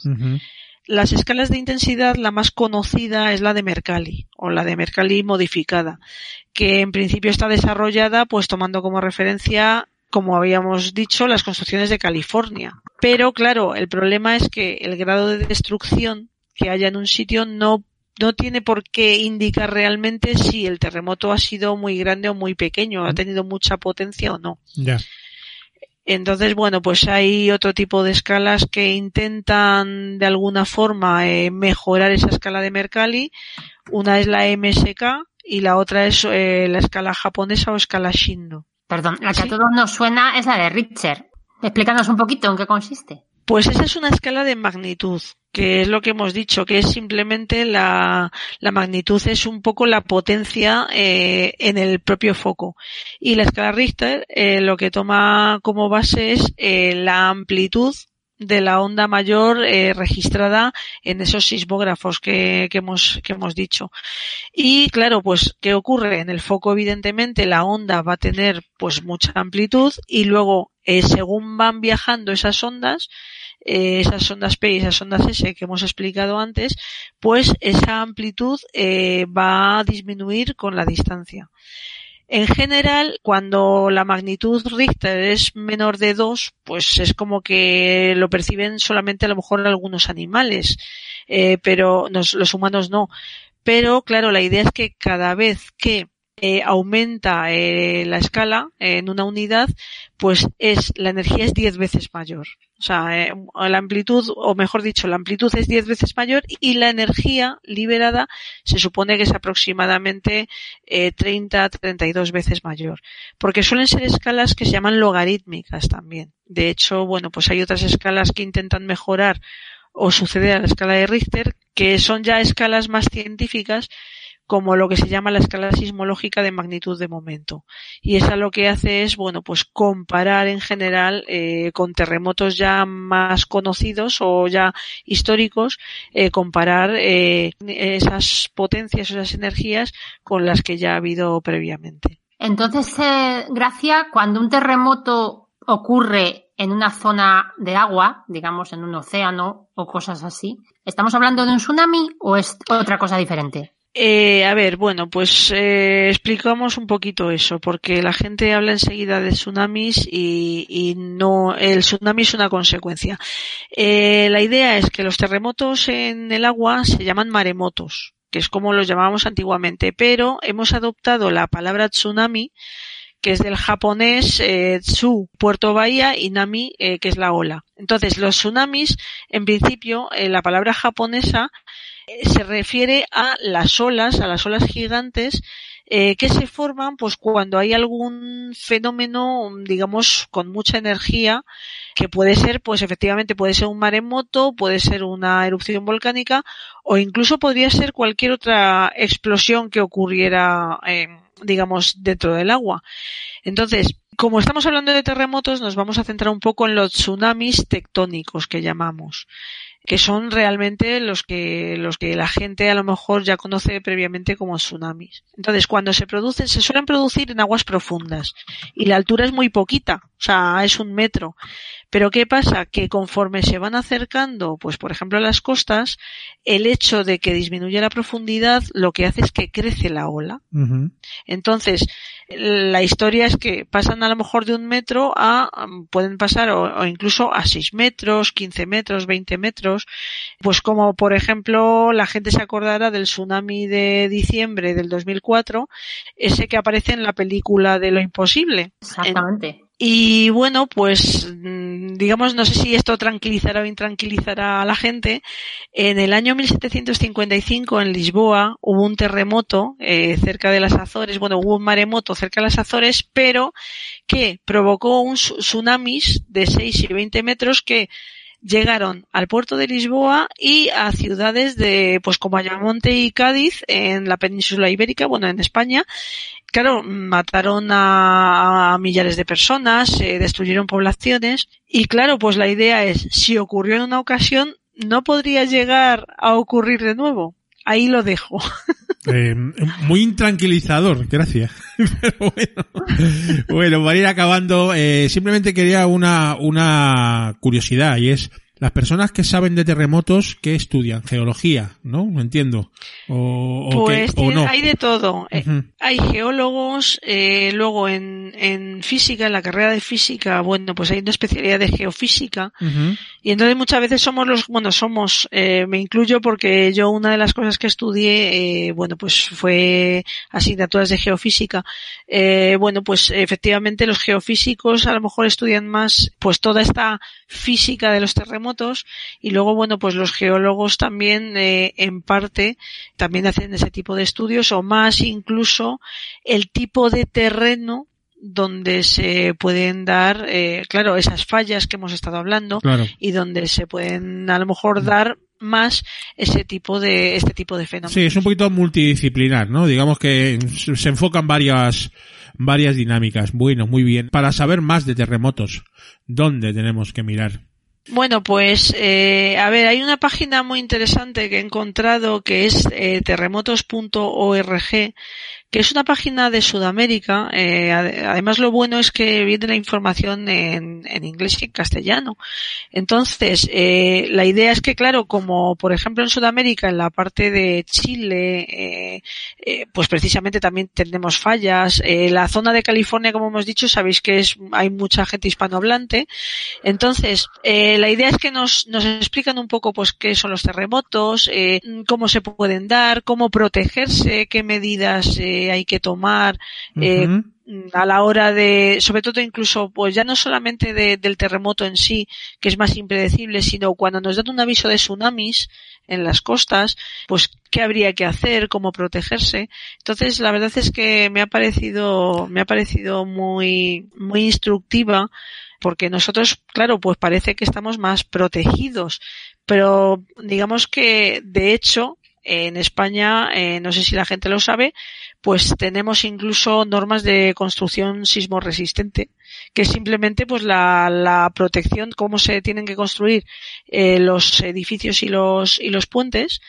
Y eh, bueno, pues en algunos casos, por ejemplo, pues en zonas eh, como, sobre todo en Andalucía, en zonas del Levante, incluso en zonas de Galicia, eh, pues son de obligada aplicación.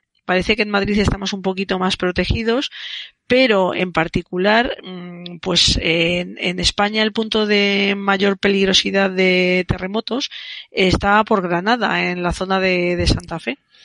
Entonces, bueno, pues esas cosas también aparecen en esta página, o sea, es decir, pues sobre edificaciones y tal.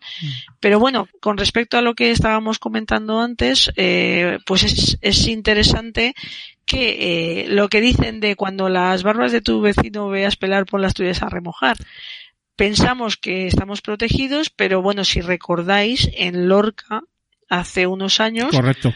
hubo un terremoto que sin ser demasiado digamos desde el punto de vista de las escalas, sin ser demasiado fuerte, sí que de alguna forma eh, quizá nos pilló un poco desprevenidos o pilló un poco desprevenida la población y de hecho pues hubo un total, si no recuerdo mal, de 10-11 fallecidos, simplemente por las consecuencias. Sí, esperemos, eh, ¿verdad, Teresa? Eh, ver estas páginas eh, solo por curiosidad y no porque lo necesitemos en un futuro, ¿no?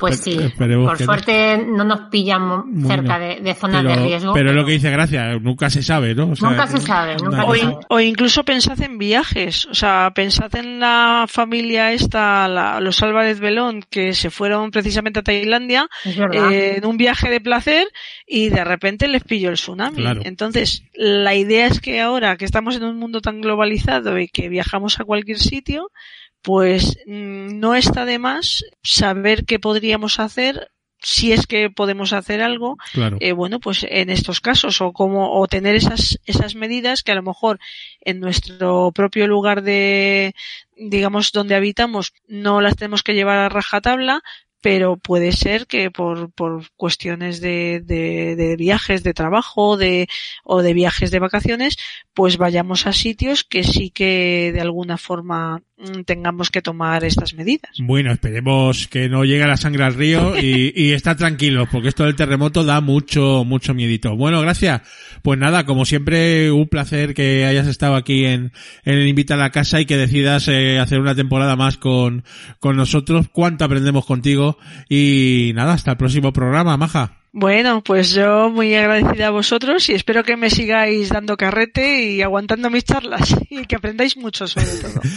Un beso, gracias, hasta la próxima. Venga, un beso para vosotros. Adiós. Adiós. Chao. Chao. El cuestionario cinéfilo de Invita a la Casa.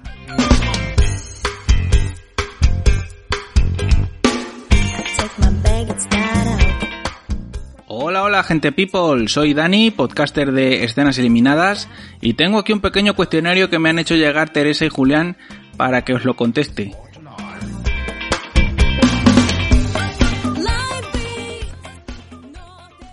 Action. ¿Cuál es la primera película que recuerdas haber visto en una sala de cine? ¿Y la última? Pues la película más antigua de la que yo tengo recuerdo es Jumanji de Robin Williams. Sé que aquel mismo año se estrenó Casper y que yo iba a ir a verlo con mi madre. Pero eh, justo el día que íbamos a ir al cine se puso mi madre de parto y nació mi hermano. Entonces me quedé compuesto y sin película. Así que la más antigua que yo recuerdo haber visto en un cine es Jumanji. Y la última a la que he ido, pues creo, por triste que parezca, creo que la última a la que he ido es Vengadores Endgame. Y ya sé que me diréis que tiene mucho tiempo ya esa película. Pero es que últimamente voy muy poco al cine, cada vez menos. Y, y yo creo que esa es la última. ¿Cuántas veces más o menos vas al cine al año?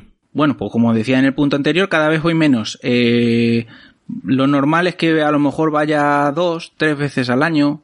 Depende. Si se estrena mucho blockbuster así, mucho pelotazo llamativo, eh, puede ser que vaya más. Pero así ya en los últimos años, dos, tres veces, yo creo que es más o menos la cifra. ¿Te gusta ir al cine solo o acompañado? Pues a mí me gusta más ir acompañado, porque me lo tomo como una actividad social. ¿eh? No solo ir al cine, sino luego, luego pues quedarte tomando algo. Pero sí que es cierto que algunas veces voy solo porque pues a lo mejor no encuentro gente que, que le apetezca ver esa película o no, o no pueden por lo que sea y voy solo.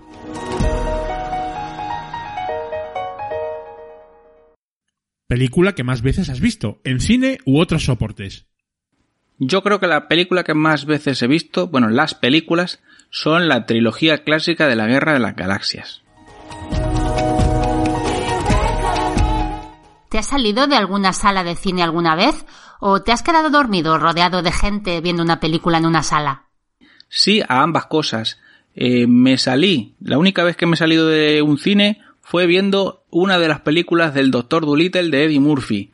Y me salí porque yo había ido a verla por mi cuenta con unos amigos y al día siguiente tuve un cumpleaños y el cumpleañero eligió que quería ver el Doctor Dolittle. Entonces, como yo la había visto el día anterior, pues no tenía yo mucho interés por aquello. Y me quedé dormido viendo eh, una película que hicieron hace unos años de, eh, por 2016 o por ahí, de Independence Day, una especie como de continuación o de remake, no sé exactamente qué es lo que fue. Y yo recuerdo que aquel día había trabajado, había madrugado, fui al último pase a verla. La película tampoco es que ayudara mucho y me quedé dormido. La película más rara que has visto en tu vida. Yo creo que la película más rara que he visto en mi vida, sin discusión, y fíjate que he visto muchísimas películas raras, eh, yo creo que es Inland Empire del amigo David Lynch. Es una película muy, muy, muy, muy rara y no se entiende nada. El argumento no tiene ni pies ni cabeza.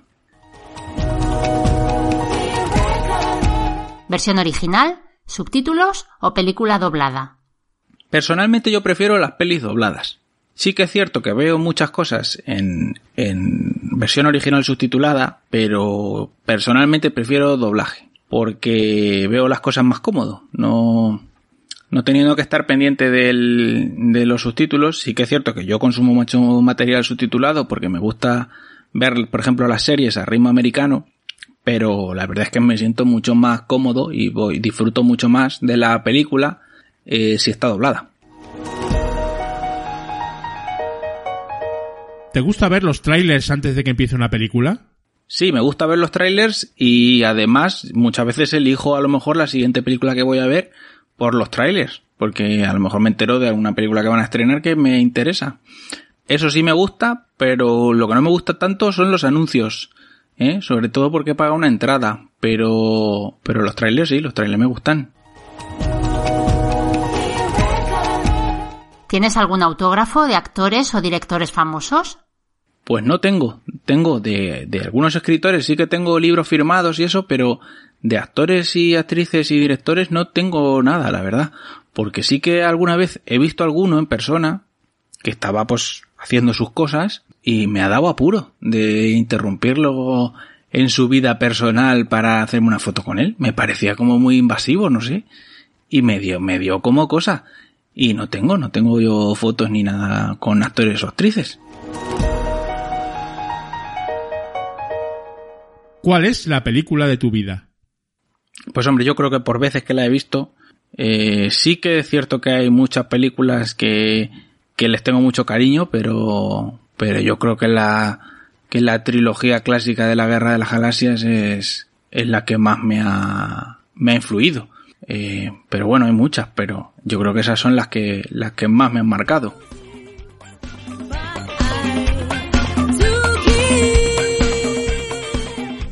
Y nada, pues ya está. Ha sido un placer responder este cuestionario. Y nada, os mando un saludo a Julián, a Teresa y a todos los oyentes de Invita a la Casa.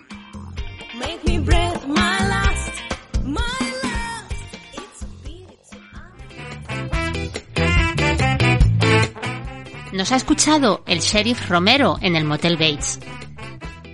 ¿Estás preparando algo o...? No, justo acabo de empezar.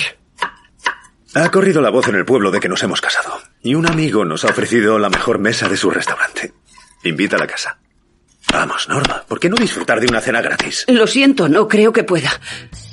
Y también sabe de nosotros la mismísima Jessica Jones. Invita a la casa. ¿Por qué? Parece que te hayan matado al perro. El señor Billy Ocean es un gran amigo del programa. Bueno, eh, del otro asunto ya me he ocupado. Está todo arreglado. Tengo a 18 ballenas. He hablado con sus agentes, he hablado con sus gerentes, he hablado con sus ayudantes. Todos se van a marchar. Lo haremos en dos tandas. Yo saldré primero y ellos me seguirán. Genial. Bien, pero asegúrate de que ganen, porque esos tíos generalmente pierden. Y cuando pierden, invita a la casa. Van a ganar mucho. ¿Cuánto? 500. ¿Millones esa noche? ¿Solo los vuestros? No. No, es el gran tinglado al revés. Ya. Y por supuesto, somos habituales en el pub Garrison, cuartel general de los Peaky Blinders.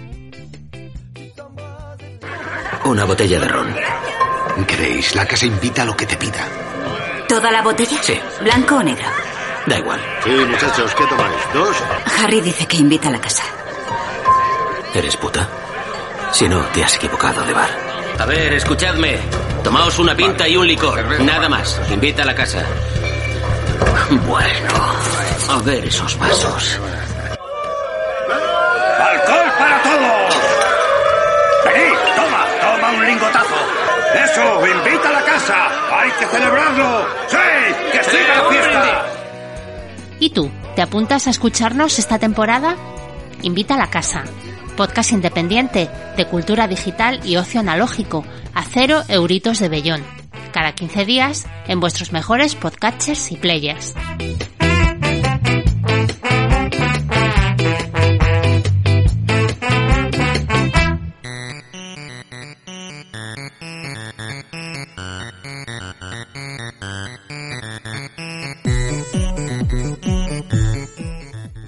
Nubes y drones.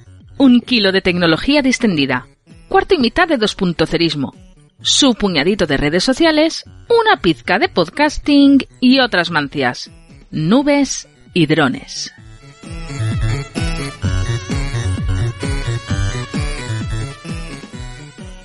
La globalización ya estaba inventada, porque las pandemias han existido desde siempre. Pero ahora, gracias a la fácil movilidad de las personas, su propagación es mucho más rápida. El coronavirus eh, ni será la primera ni es la última, pero ahora mismo copa todos los titulares y se siguen al detalle todas las estadísticas y las actuaciones públicas para atajar en lo posible los contagios hasta que se desarrollen vacunas y fármacos para mitigar este grave problema. Aquí en Nubes y Drones, episodio 119 de Invita a la Casa, hoy vamos a, bueno, vamos a charlar un poquito sobre esa tecnología que está ahora mismo eh, contra el coronavirus, tanto, bueno, pues digamos desde el punto de vista de aplicaciones como desde el punto de vista de objetos físicos para intentar, si no atajar el problema, por lo menos eh, remediar en lo posible algunas de sus consecuencias, jefe Rima, porque claro, no podemos cerrar este primer episodio de Invita a la Casa sin hablar del coronavirus, que es un poco eh, lo que está ahora mismo puntero, jefe Rima, que es que todo el mundo está con este tema. Ya te digo, a mí me ha hecho recordar cuando hablamos en La Gata Curiosa de la gripe. ¿Te Sí. acuerdas? De la gripe española de 1918. Sí, sí, y además, o, o, por ejemplo cuando ha hablado Gracia también de, de, de temas así de pandemias y de temas médicos, eh, pues evidentemente no, pero es que claro, es que todo el mundo está, pues yo no sé, yo no me atrevería a decir eh, en- con una, con un alarmismo, pero porque yo entiendo que la situación a lo mejor no es sencilla, ¿no?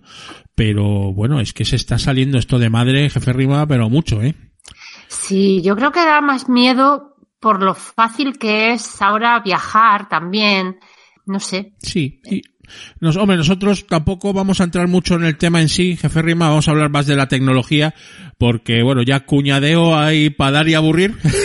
nosotros Sí. no somos ningunos expertos, con lo cual tampoco nos vamos a poner un poquito de perfil, pero sí que es verdad que hay algunas cosas de tecnología que están en principio ayudando eh, no se sabe si hay, digamos, unas segundas derivadas de la situación, pero en principio ayudan un poco a intentar por lo menos atajar la, la pandemia. Eh, algunas dan mucho miedo, sobre todo por el control que se está ejerciendo sobre la po- población, Teresa, porque eso es otra, otra dinámica a tener en cuenta, ¿no? Ya. Eso es La verdad es que sí. complicado, ¿no? Es Eh, difícil. Sí, bueno, empezaremos, por ejemplo, con el control de movilidad que están haciendo sobre todo en, en China, pero también ya empiezan en otros países, ¿no? Eh, claro, hay que poner en cuarentena en China, eh, según estoy leyendo últimamente, a casi 60 millones de habitantes de varias, de varias ciudades y los controles que se están estableciendo eh, pues están determinando a, a nivel de metros o de centímetros dónde se encuentra cada persona y para ello están utilizando las, los datos de las torres de, teléfonos, de teléfonos móviles que se conectan los terminales a esas torres, ¿no? Y esa información, por ejemplo, cuando el usuario eh, envía un SMS, ¿no? Pues ya te tienen ahí totalmente controlado y sirve para chequear si efectivamente la persona ha estado donde dice, porque evidentemente una de las cosas para que la, la pandemia no se vaya expandiendo es controlar en principio a los a los positivos, ¿no? Y evidentemente si además le unes todo el aparataje de control de la población que ya tiene China de por sí, ¿no? Esos reconocimientos faciales, esas mil millones de cámaras que tienen por todos los lados, pues esto es el gran hermano, Teresa, o sea, tal, tal sí. cual. Y, y da miedito, ¿no? Fíjate hasta dónde llegan las cosas, ¿no? Que hay un sistema ya que utiliza códigos QR en colores. Es decir, si tienes el color rojo, pues tienes que permanecer en tu casa en cuarentena. Si tienes color amarillo, te debes aislar más o menos durante una semana. Y si tienes verde, puedes viajar libremente. Más gran hermano. Teresa, esto ya Es demasiado, yo creo. ¿eh? eh, una cosa, bueno, totalmente, totalmente desproporcionada, pero quizás, no sé si hasta qué punto necesaria, quizás sí, no digo yo que no. Todo esto se basa en los sistemas de información. Y claro, hay una aplicación, por ejemplo, que se llama, eh, a ver si lo pronuncio bien, Jijiaosu, o Jijiaosu o algo así, eh, que se descarga dentro de WeChat, que es la mensajería china, el WhatsApp chino, y que utiliza eh, también el GPS del, del móvil. Determina la ubicación del dispositivo y muestra en un mapa, ojo, los contagios cercanos, así como el tiempo transcurrido desde, de- desde que cada persona eh, contrajo el virus. Esto muy gataca, jefe arriba. ¿eh? Eh, una cosa que da eh, pavor, ¿no? O sea, como ese, ese nivel de control, ¿no? Es tremendo. Aunque a mí lo que más me flipa, jefe Rima, es eh, estos termómetros que utilizan ultra rápidos que te apuntan a la frente y en un segundo sabes si tienes o no temperatura. Eh, a mí eso me flipa porque los que tengo, los que tengo yo tardan uno o dos minutos. Teresa. Ya te digo. Sí. Pero oye, ¿y si tienes fiebre por otro motivo? ¿Te, te aíslan igualmente? Yo creo que sí. Eh, Fíjate, por lo menos preventivamente, hasta analiz- por lo menos en Hasta el, China. ¿eh? al primer análisis. En porque China. puedes tener fiebre por mil causas que no sean el coronavirus. Evidentemente, o puedes toser o puedes tener una gripe normal. Claro, Eh, claro. Pero mm, es alucinante y además son termómetros que están ya en todos los lados y ¡pum! Te apuntan a la frente y en un segundo sabes si tienes temperatura o no. Y los nuestros, eh, ala, pasa un minuto y medio y a ver si pita ya esto porque, porque vamos, tremendo. Mascarillas de última generación, Teresa, también. De hecho, en la Organización Mundial de la Salud y muchos gobiernos recomi- recomiendan un tipo especial de mascarilla, no la normal, o no los influencers que se tapan con un pañuelo, eso no vale. O sea, en fin, ¿qué te voy a contar? que pérrima. Como, eh, claro, porque los influencers eh, ahora en Instagram, como se les va la pinza, pues empiezan a hacer tonterías, ¿no? Entonces, una de ellas es esta, esta que, que, que llegan a los aeropuertos por ahí y van con sus pañuelitos tapados, no sirve, eso no sirve. O sea, Como los pañuelos de las películas para sí, el polvo. sí, y, y- ¡Ay, qué fuerte! y, y no voy a citar nombres, pero bueno, en fin, no. La que, la buena, la FETEN, parece ser que es un modelo que se llama FFP2N95, que bueno, vete a saber, aunque ahora no encontraréis ninguno, ni, lo- ni de las buenas ni de las malas, porque hay escasez de mascarillas, eh, y además en- es una, es un problema porque la gente que las necesita de verdad por otros motivos tampoco las tiene, ¿no? Entonces la, la peña se ha comprado mascarillas por si acaso, eh, en fin, o sea, un todo un descontrol absoluto, ¿no? Lo que sí que sirve, fíjate, Teresa, qué curioso, es pues estas pulseritas de la Fitbit esta y los y los eh, re- relojes inteligentes, los smartwatches Sí. que te toman eh, pues eh, tienen la tensión la tensión arterial o las pulsaciones, ¿no? Pues fíjate, estos dispositivos podrían servir para detectar brotes de una infección en tiempo real, ya que están equipados con, con tecnologías de, de control sanitario, ¿no? Y con frecuencia cardíaca. Entonces, podría mejorar la predicción de gripes y, y, y neumonías, comparando los datos que proporcionan estos dispositivos con los de las autoridades sanitarias, ¿no? Eso es mm, muy curioso. Si además a esto le metes estadística y le metes otro, otro tipo de investigaciones, ¿no? Pues se puede incluso predecir en cierta manera, ¿no? O sea, si hay mucho en un foco, pues ahí hay que poner un poquito el interés, ¿no? Es, es bastante, bastante curioso, ¿no? Sí, sí. Claro, todo sentido. depende de que tú, en- evidentemente, compartas esa información médica, que eso también es muy peliagudo, ¿no? O sea, no Ah. es para nada una cuestión, una cuestión baladí, ¿no? Y, y bueno, pues evidentemente también con esto, con este tema del coronavirus, eh, se ha notado eh, un incremento muy importante de los pagos electrónicos y de las compras online, ¿no? Yo no lo sabía y leí el otro día que parece que hay alguna posibilidad de que el coronavirus perviva en materia no biológica. Es decir, por ejemplo, los billetes. Jefe Rima, yo que manejo billetes, aunque no son míos, pasan por mis, pasan por mis ojos. Oye, pues dices, ¿quién habrá tocado esto, no? Eh, yo al principio no me lo creía mucho, pero bueno, dicen por ahí, dicen por ahí que, que sí, que pueden Yo creo que aguantar. sí, porque si te dicen que, por ejemplo, si tocas eh, la barra del metro y está contaminada, se te puede transmitir, pues lo mismo con una moneda, ¿no? Sí, pero yo en esto quiero ser muy prudente porque como tampoco parece, o sea, o sea, lees cosas, sabes, pero no sabes si son verdad o no. Claro. Entonces, mm, yo quiero ser muy prudente con esto. Pero vamos a ver, toda la vida nos han dicho que después de tocar dinero cuando vuelves de la calle o es que lo de lavarse las manos cuando has estado tocando cosas Sí. pues eso, Sí, claro, que no evidentemente. son tuyas y que tal, es de primero de madre. Sí, sí. decir, lo que primero que te enseñan, lávate las manos. Sí, cuando llegas de casa, lávate las manos. Claro, Pues cuando es- vienes de la calle te las lavas. Evidente. Cuando, pues eso, cuando, Sí. tú- O cuando si, has a- tocado, si has tocado billetes o dinero y tal, pues yo me las lavo. Sin O sea, duda. te quiero decir, a lo mejor soy una obsesa, pero No, no, no, es algo claro. que, que me esté planteando ahora. Sí, pero vamos, que eso o sea, no tiene relación directa con el coronavirus, que es una cosa de higiene. Exacto, que ¿sabes? es de higiene Claro, básica. De higiene básica. Entonces, eh, por eso parece que se están potenciando estos pagos electrónicos y el auge de las compras online, ¿no? Que se ha, se ha disparado. Es muy, es muy curioso. Ojo, que cuando tocas también pantallas táctiles, pues también es peligroso, Ujú, mm, sí. por lo visto. Por lo visto, claro, porque sí. los dedos del otro señor que ha estado antes que tú pueden estar contaminados. Una cosa tremenda, ¿no? Yo, Entonces, claro. yo no sé, jefe Rima, esto... A lo mejor se está olvidando de algo tan básico como no solo recomendar las mascarillas, sino que también tendríamos que ponernos guantes. Sí, sí. Sería, te quitaría bastante problema Seguro, en ese caso, ¿no? seguro, sí, sí. Y de hecho, Sí, pues. de hecho ahora empiezan a proliferar recomendaciones eh, contra el coronavirus eh, por todo, por todos los lados, vía Claro. las propias empresas, eh, a sus trabajadores, eh, en general. Ah, bueno. No sé si has leído tú por ahí, jefe Rimo, que se está recomendando no darse la mano en los encuentros sociales. Sí, ahora, ahora hay unos que se dan los pies. ¿Los pies? ¿No los has visto en algún vídeo? No, Sí, no lo he visto. Sí, han, eh, han hecho unos saludos especiales que se, se saludan con el pie.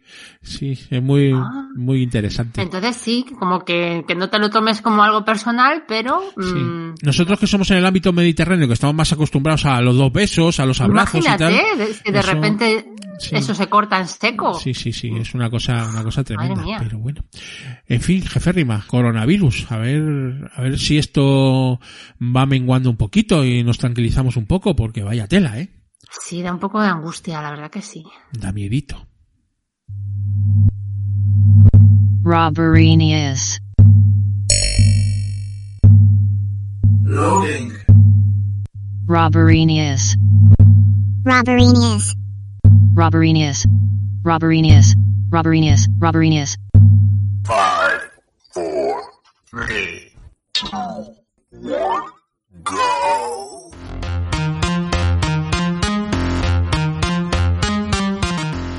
Bienvenidos a Robore News Curiosity, el informativo más cañero de noticias curiosas y absurdas pero 100% reales. Una producción de la Robore para Invita a la Casa.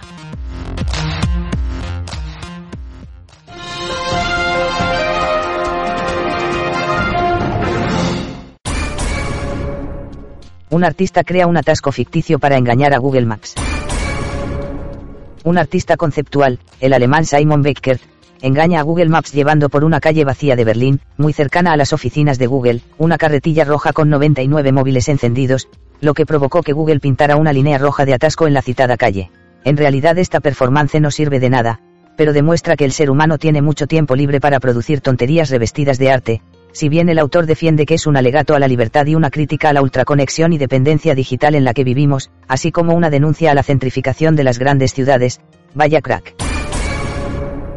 Muere un acróbata tras lanzarse en un cohete casero para demostrar que la Tierra es plana. Otro iluminado a escena. Hablamos de Mike Hughes, de profesión acróbata y aventurero, que falleció hace pocos días al lanzarse en un cohete casero que fabricó él mismo en el desierto de California. El paracaídas se desprendió nada más despegar el proyectil, y el astronauta aficionado cayó a unos centenares de metros de la plataforma de despegue. Todo se grabó para un programa de televisión. El representante del fallecido aseguró que su terraplanismo era una estrategia para recaudar fondos de asociaciones negacionistas. Efectivamente, fue al cielo este hombre, pero para no volver. Descanse en paz. La marca de cerveza mexicana Corona, en dificultades por el coronavirus. Aunque sea difícil de asimilar, hay gente tan ignorante que cree que la cerveza coronita transmite el coronavirus. De hecho, mucha más gente de la que el sentido común dicta. El parecido del nombre de la marca con la enfermedad, sobre todo en inglés, está lastrando los beneficios de la empresa cervecera. En Estados Unidos el nivel de idiotez es supino. Una encuesta publicada por CNN dice que el 38% de los bebedores de cerveza de Estados Unidos ha dejado de consumir la cerveza corona por el coronavirus. Otras fuentes ponen en duda ese porcentaje o que el motivo real de no consumirla sea el coronavirus. La empresa Corona no reconoce pérdidas pero algunas fuentes internas cifran una reducción de ventas entre el 5 y el 10%. En cualquier caso da que pensar. Qué pocas luces tiene el personal. Dos fans denuncian a Madonna por empezar tarde sus conciertos. Es un hecho que Madonna es una diva y una estrellona del pop, pero cuando tarda la intemerata en salir a los conciertos los fans se mosquean, con toda la razón. Dos seguidores de la cantante, Antonio Velota y Andrew Panous, han presentado una demanda en la Corte Suprema de Brooklyn por publicidad engañosa contra la cantante y la promotora del evento, alegando que Madonna comenzó a cantar entre dos y tres horas tarde en dos conciertos en la Brooklyn Academy. Piden daños y perjuicios y la devolución de los 300 euros que pagaron por las entradas. No sé si es más friki pagar 300 euros por ver a Madonna o denunciarla. Puma lanza unas zapatillas que se parecen a Adolf Hitler. Que hablen de ti aunque sea mal. El lanzamiento de las zapatillas de Puma Storm Adrenaline que se parecen a Hitler se ha hecho viral en las redes sociales y la verdad es que un aire se dan. Inmediatamente se ha relacionado también este asunto con el pasado nazi del fundador de Puma, Rudolf Dassler. Curiosamente las ventas no parece que se reduzcan sino todo lo contrario, más por el hype y la fama de las zapatillas que por temas ideológicos. Los memes no se han hecho esperar. Objetivamente las zapatillas son feas de cojones, pero la gente es así de tontita.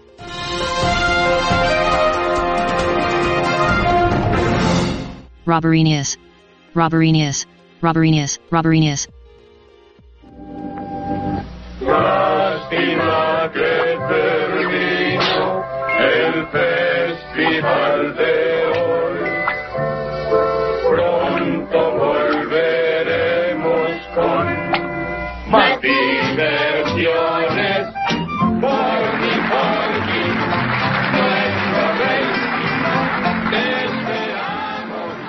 Y hasta aquí ha llegado Gente People, el episodio 119, la reentré del programa de Invita a la Casa, Jefe Rima. Como siempre, nos hemos divertido un montón. Ha estado muy bien volver, la verdad que sí. Oh, yo ya le echaba mucho de menos, ¿eh? Además que, bueno, este año hemos tardado un poquito más, con lo cual, pues todavía más de menos, ¿no? Pero, pero ya estamos, jefe Rima. Eh, esperemos eh, eh, no tener demasiados contratiempos y, y hacer la temporada enterita hasta, pues eso, noviembre o diciembre, ¿no? Esperemos. Sí, esa es la idea. Muy bien. Eh, bueno, pues nada, brevemente, brevemente vamos a comentar algunas cositas de podcasting que nos atañen. Eh, jefe Rima, nueva etapa del botón de muestra.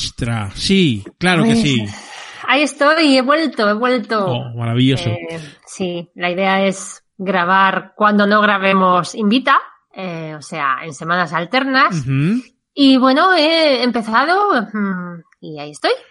Y además casi con... Está muy galdosiana. Tú siempre eres muy de Galdós, jefe Rima. Sí. Sí. Yo, yo era de Galdós cuando Galdós no era Sí, mainstream. Sí, no, est- no est- no estaba en el candelabro, por decirlo de alguna manera, Sí, ¿no? entonces claro, que este año sea el centenario de su fallecimiento y que esté tan, tan en boga, pues me ha dado ganitas de releerle y estoy muy galdosiana, sí. Y no Y descartas... me parece, me parece que va a haber muchos botones por de eso, muestra. no, des- no descartas hacer más de uno y más de cinco, ¿no? Yo creo que sí, que me- sí, porque me apetece leer. Estoy, estoy leyendo mucho de Galdós ahora Qué bonito. y, y eso se va a notar en el, en el podcast, sí. Muy bien. Aparte ya de nuestro QWERTY, que ya evidentemente está ya muy rodado, jefe Rima, y siempre ahí tenemos nuestros libritos y nuestros sorteos y nuestros regalos. Oh, Sí, ahí seguimos y no sé si lo hemos dicho alguna vez, pero hemos hablado del, del club de lectura muchas veces sin decir que si alguien que nos escucha quiere información o apuntarse que,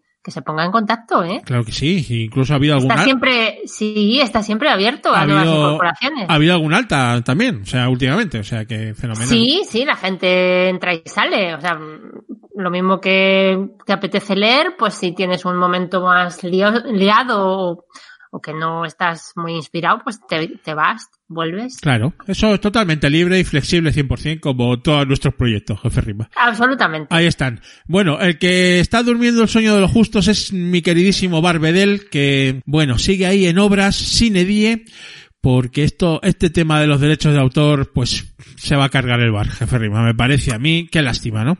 Da penita, sí. Mm. Sí. La verdad que sí. Igual que hemos dejado de hacer ya 6 grados y algún otro, otro proyecto que teníamos muy chulo de, de música, pues, en fin, hasta que esto no se aclare del todo y, y no, y no nos den unas cuotas que podamos eh, pagar, porque esto es nuestro hobby y pagamos por las cosas, pues hasta ese momento el Barbedel, pues de momento no seguirá.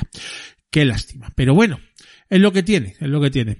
En otro orden de cosas, también comentar brevemente, aunque ya lo hemos comentado en redes sociales, que este año no, no, no nos hemos presentado a los premios de la Asociación Podcast, eh, lo que invita a la casa se refiere, más que nada por coherencia, jefe Rima, que es algo de lo que hacemos gala eh, y que intentamos, algunas veces no lo conseguimos, pero casi siempre lo intentamos y nosotros siempre hemos defendido que eh, los ganadores del premio no se deberían presentar el, el, la edición posterior y hemos, eh, hemos hecho eso, ¿no? Hemos predicado con el ejemplo, ¿verdad? Sí, es que siempre lo hemos dicho, entonces es lo suyo, que, que practiquemos con el ejemplo. Y como nuestras ambiciones pues, son limitadas, tampoco nos supone ningún trauma ni, ni es postureo, o sea, es que no. No, eh, eh, de hecho eh, ha sido, bueno, a mucha gente le ha sorprendido por eh, un paso, digamos, eh, no habitual. Todo el mundo quiere ganar premios, nosotros también, nos encanta y cuando lo ganamos el año pasado éramos súper felices.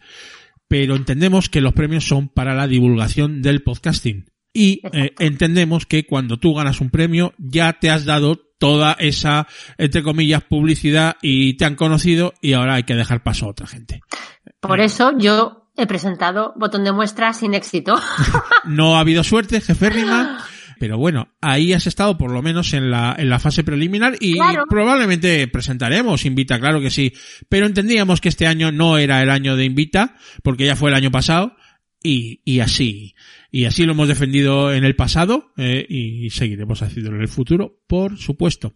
Tampoco vamos a poder ir a las JPod de, de Gijón, que son muy prontito, eh, dentro creo que de dos semanas más o menos. Una lástima también, por diversos motivos, que siempre vamos a la JPod, pero este año no va a poder ser.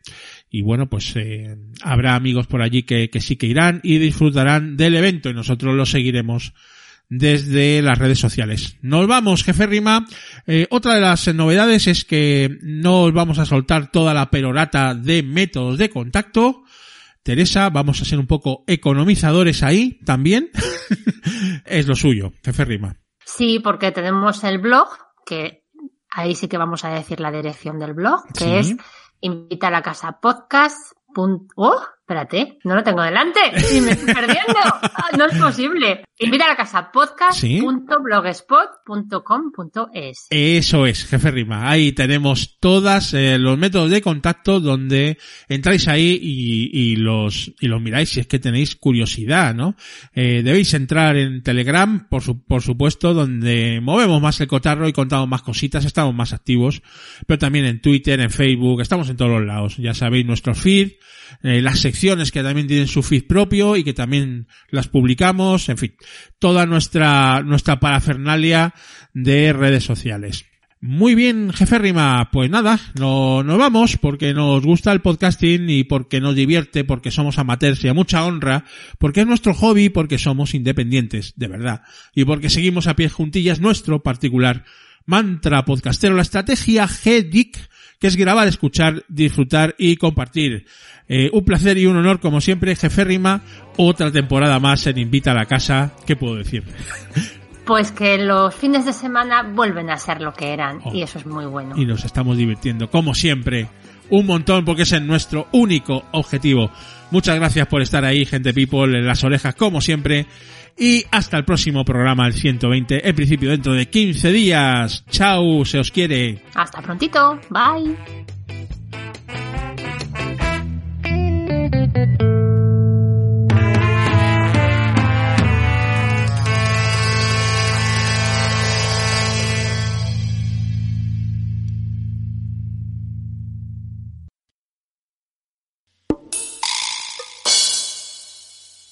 se vayan todavía, aún hay más.